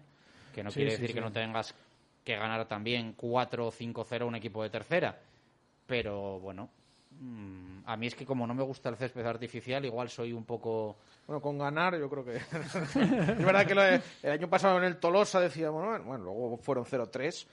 Pero sí, hombre, lo del, y lo del tema del césped artificial, además es que el club últimamente está huyendo cada vez más de este tipo de superficie, porque tiene un campo en los anexos, pero intenta que el Promesas juegue en natural, ha creado el otro de, de natural también para que se entre en el primer equipo y que estén en mejores condiciones, a pesar de que, de que tampoco ha sido, ha sido hace tanto cuando se, se cambió ese césped eh, Mira, yo lo que creo es que, que la Copa, y ya lo hemos hablado muchas veces, es una, una competición preciosa, que igual que antes decíamos quién llega y qué tal, que siempre están llegando muchos equipos a cuartos, a semifinales, sobre todo para que disfrute la afición, y yo creo que también este año el Real Valladolid, ya lo decíamos el año pasado, se lo tiene que tomar en serio. Se tiene que tomar en serio. Ahí sí que te estoy contigo, no con los partidos de los grandes, pero sí que en la Copa es verdad que yo creo que últimamente, o sea, no se le ha dado ninguna importancia. Si nos eliminaban mejor, nos centrábamos en la Liga y nos quitábamos un problema. ¿Y, y qué hacíamos en, en, en Copa, Luismi? Que decías antes del partido contra el Atlético. Pues Sacar sacar, al equipo a otros B. jugadores Sí, que, no- sí, sí. que puedes decir, bueno, están preparados todos, sí, sí, pero ya no sacas a, a los que vienes sacando Ah, pero habitualmente. eso es lógico. Yo creo que es lógico al final. eh, Yo, de- yo eh, siempre he defendido que para mí también yo podría... No, yo Sí, no. Yo sí, yo sí, yo Si sí, te la tomas en serio y de verdad quieres llegar lejos, A ver, eh, aunque, aunque saques a los jugadores menos habituales,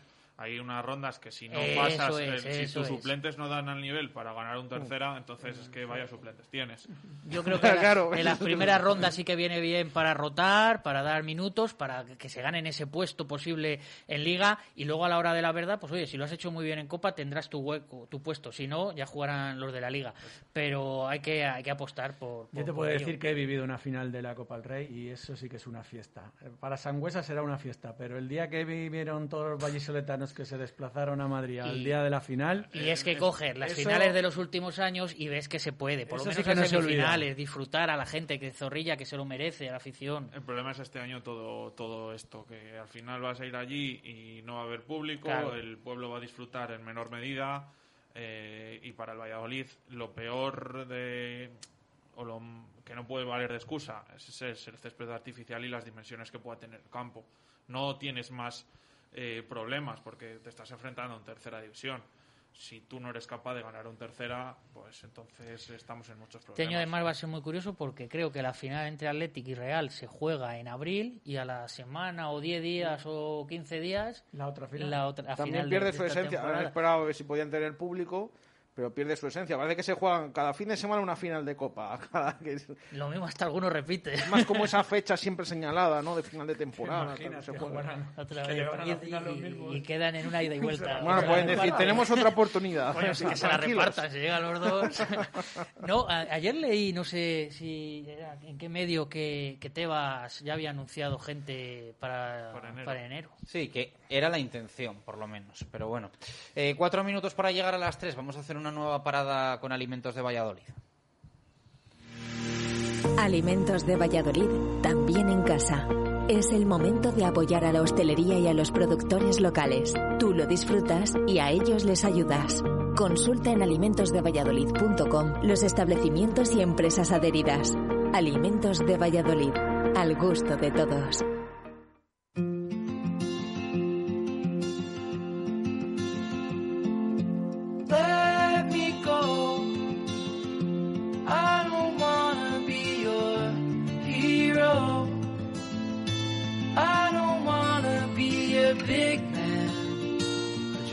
Fight with everyone else. Your masquerade. Antes nos pasábamos eh, por Portillo, nos vamos a pasar ahora por Ataquines eh, para hablar de un aceite, de los poquitos aceites AOVES que tenemos en la provincia de Valladolid. Aceite de clima extremo, es como se le conoce a este oro dorado de Eman Bara. Eman, ¿qué tal? Buenas tardes, ¿cómo estás? Hola, buenas tardes, Chus.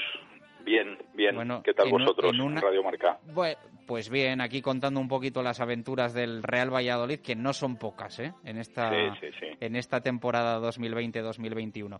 Bueno, eh, un mes este de diciembre, noviembre, diciembre, eh, importante, ¿no? En vuestro, en vuestro mundillo del, del aceite.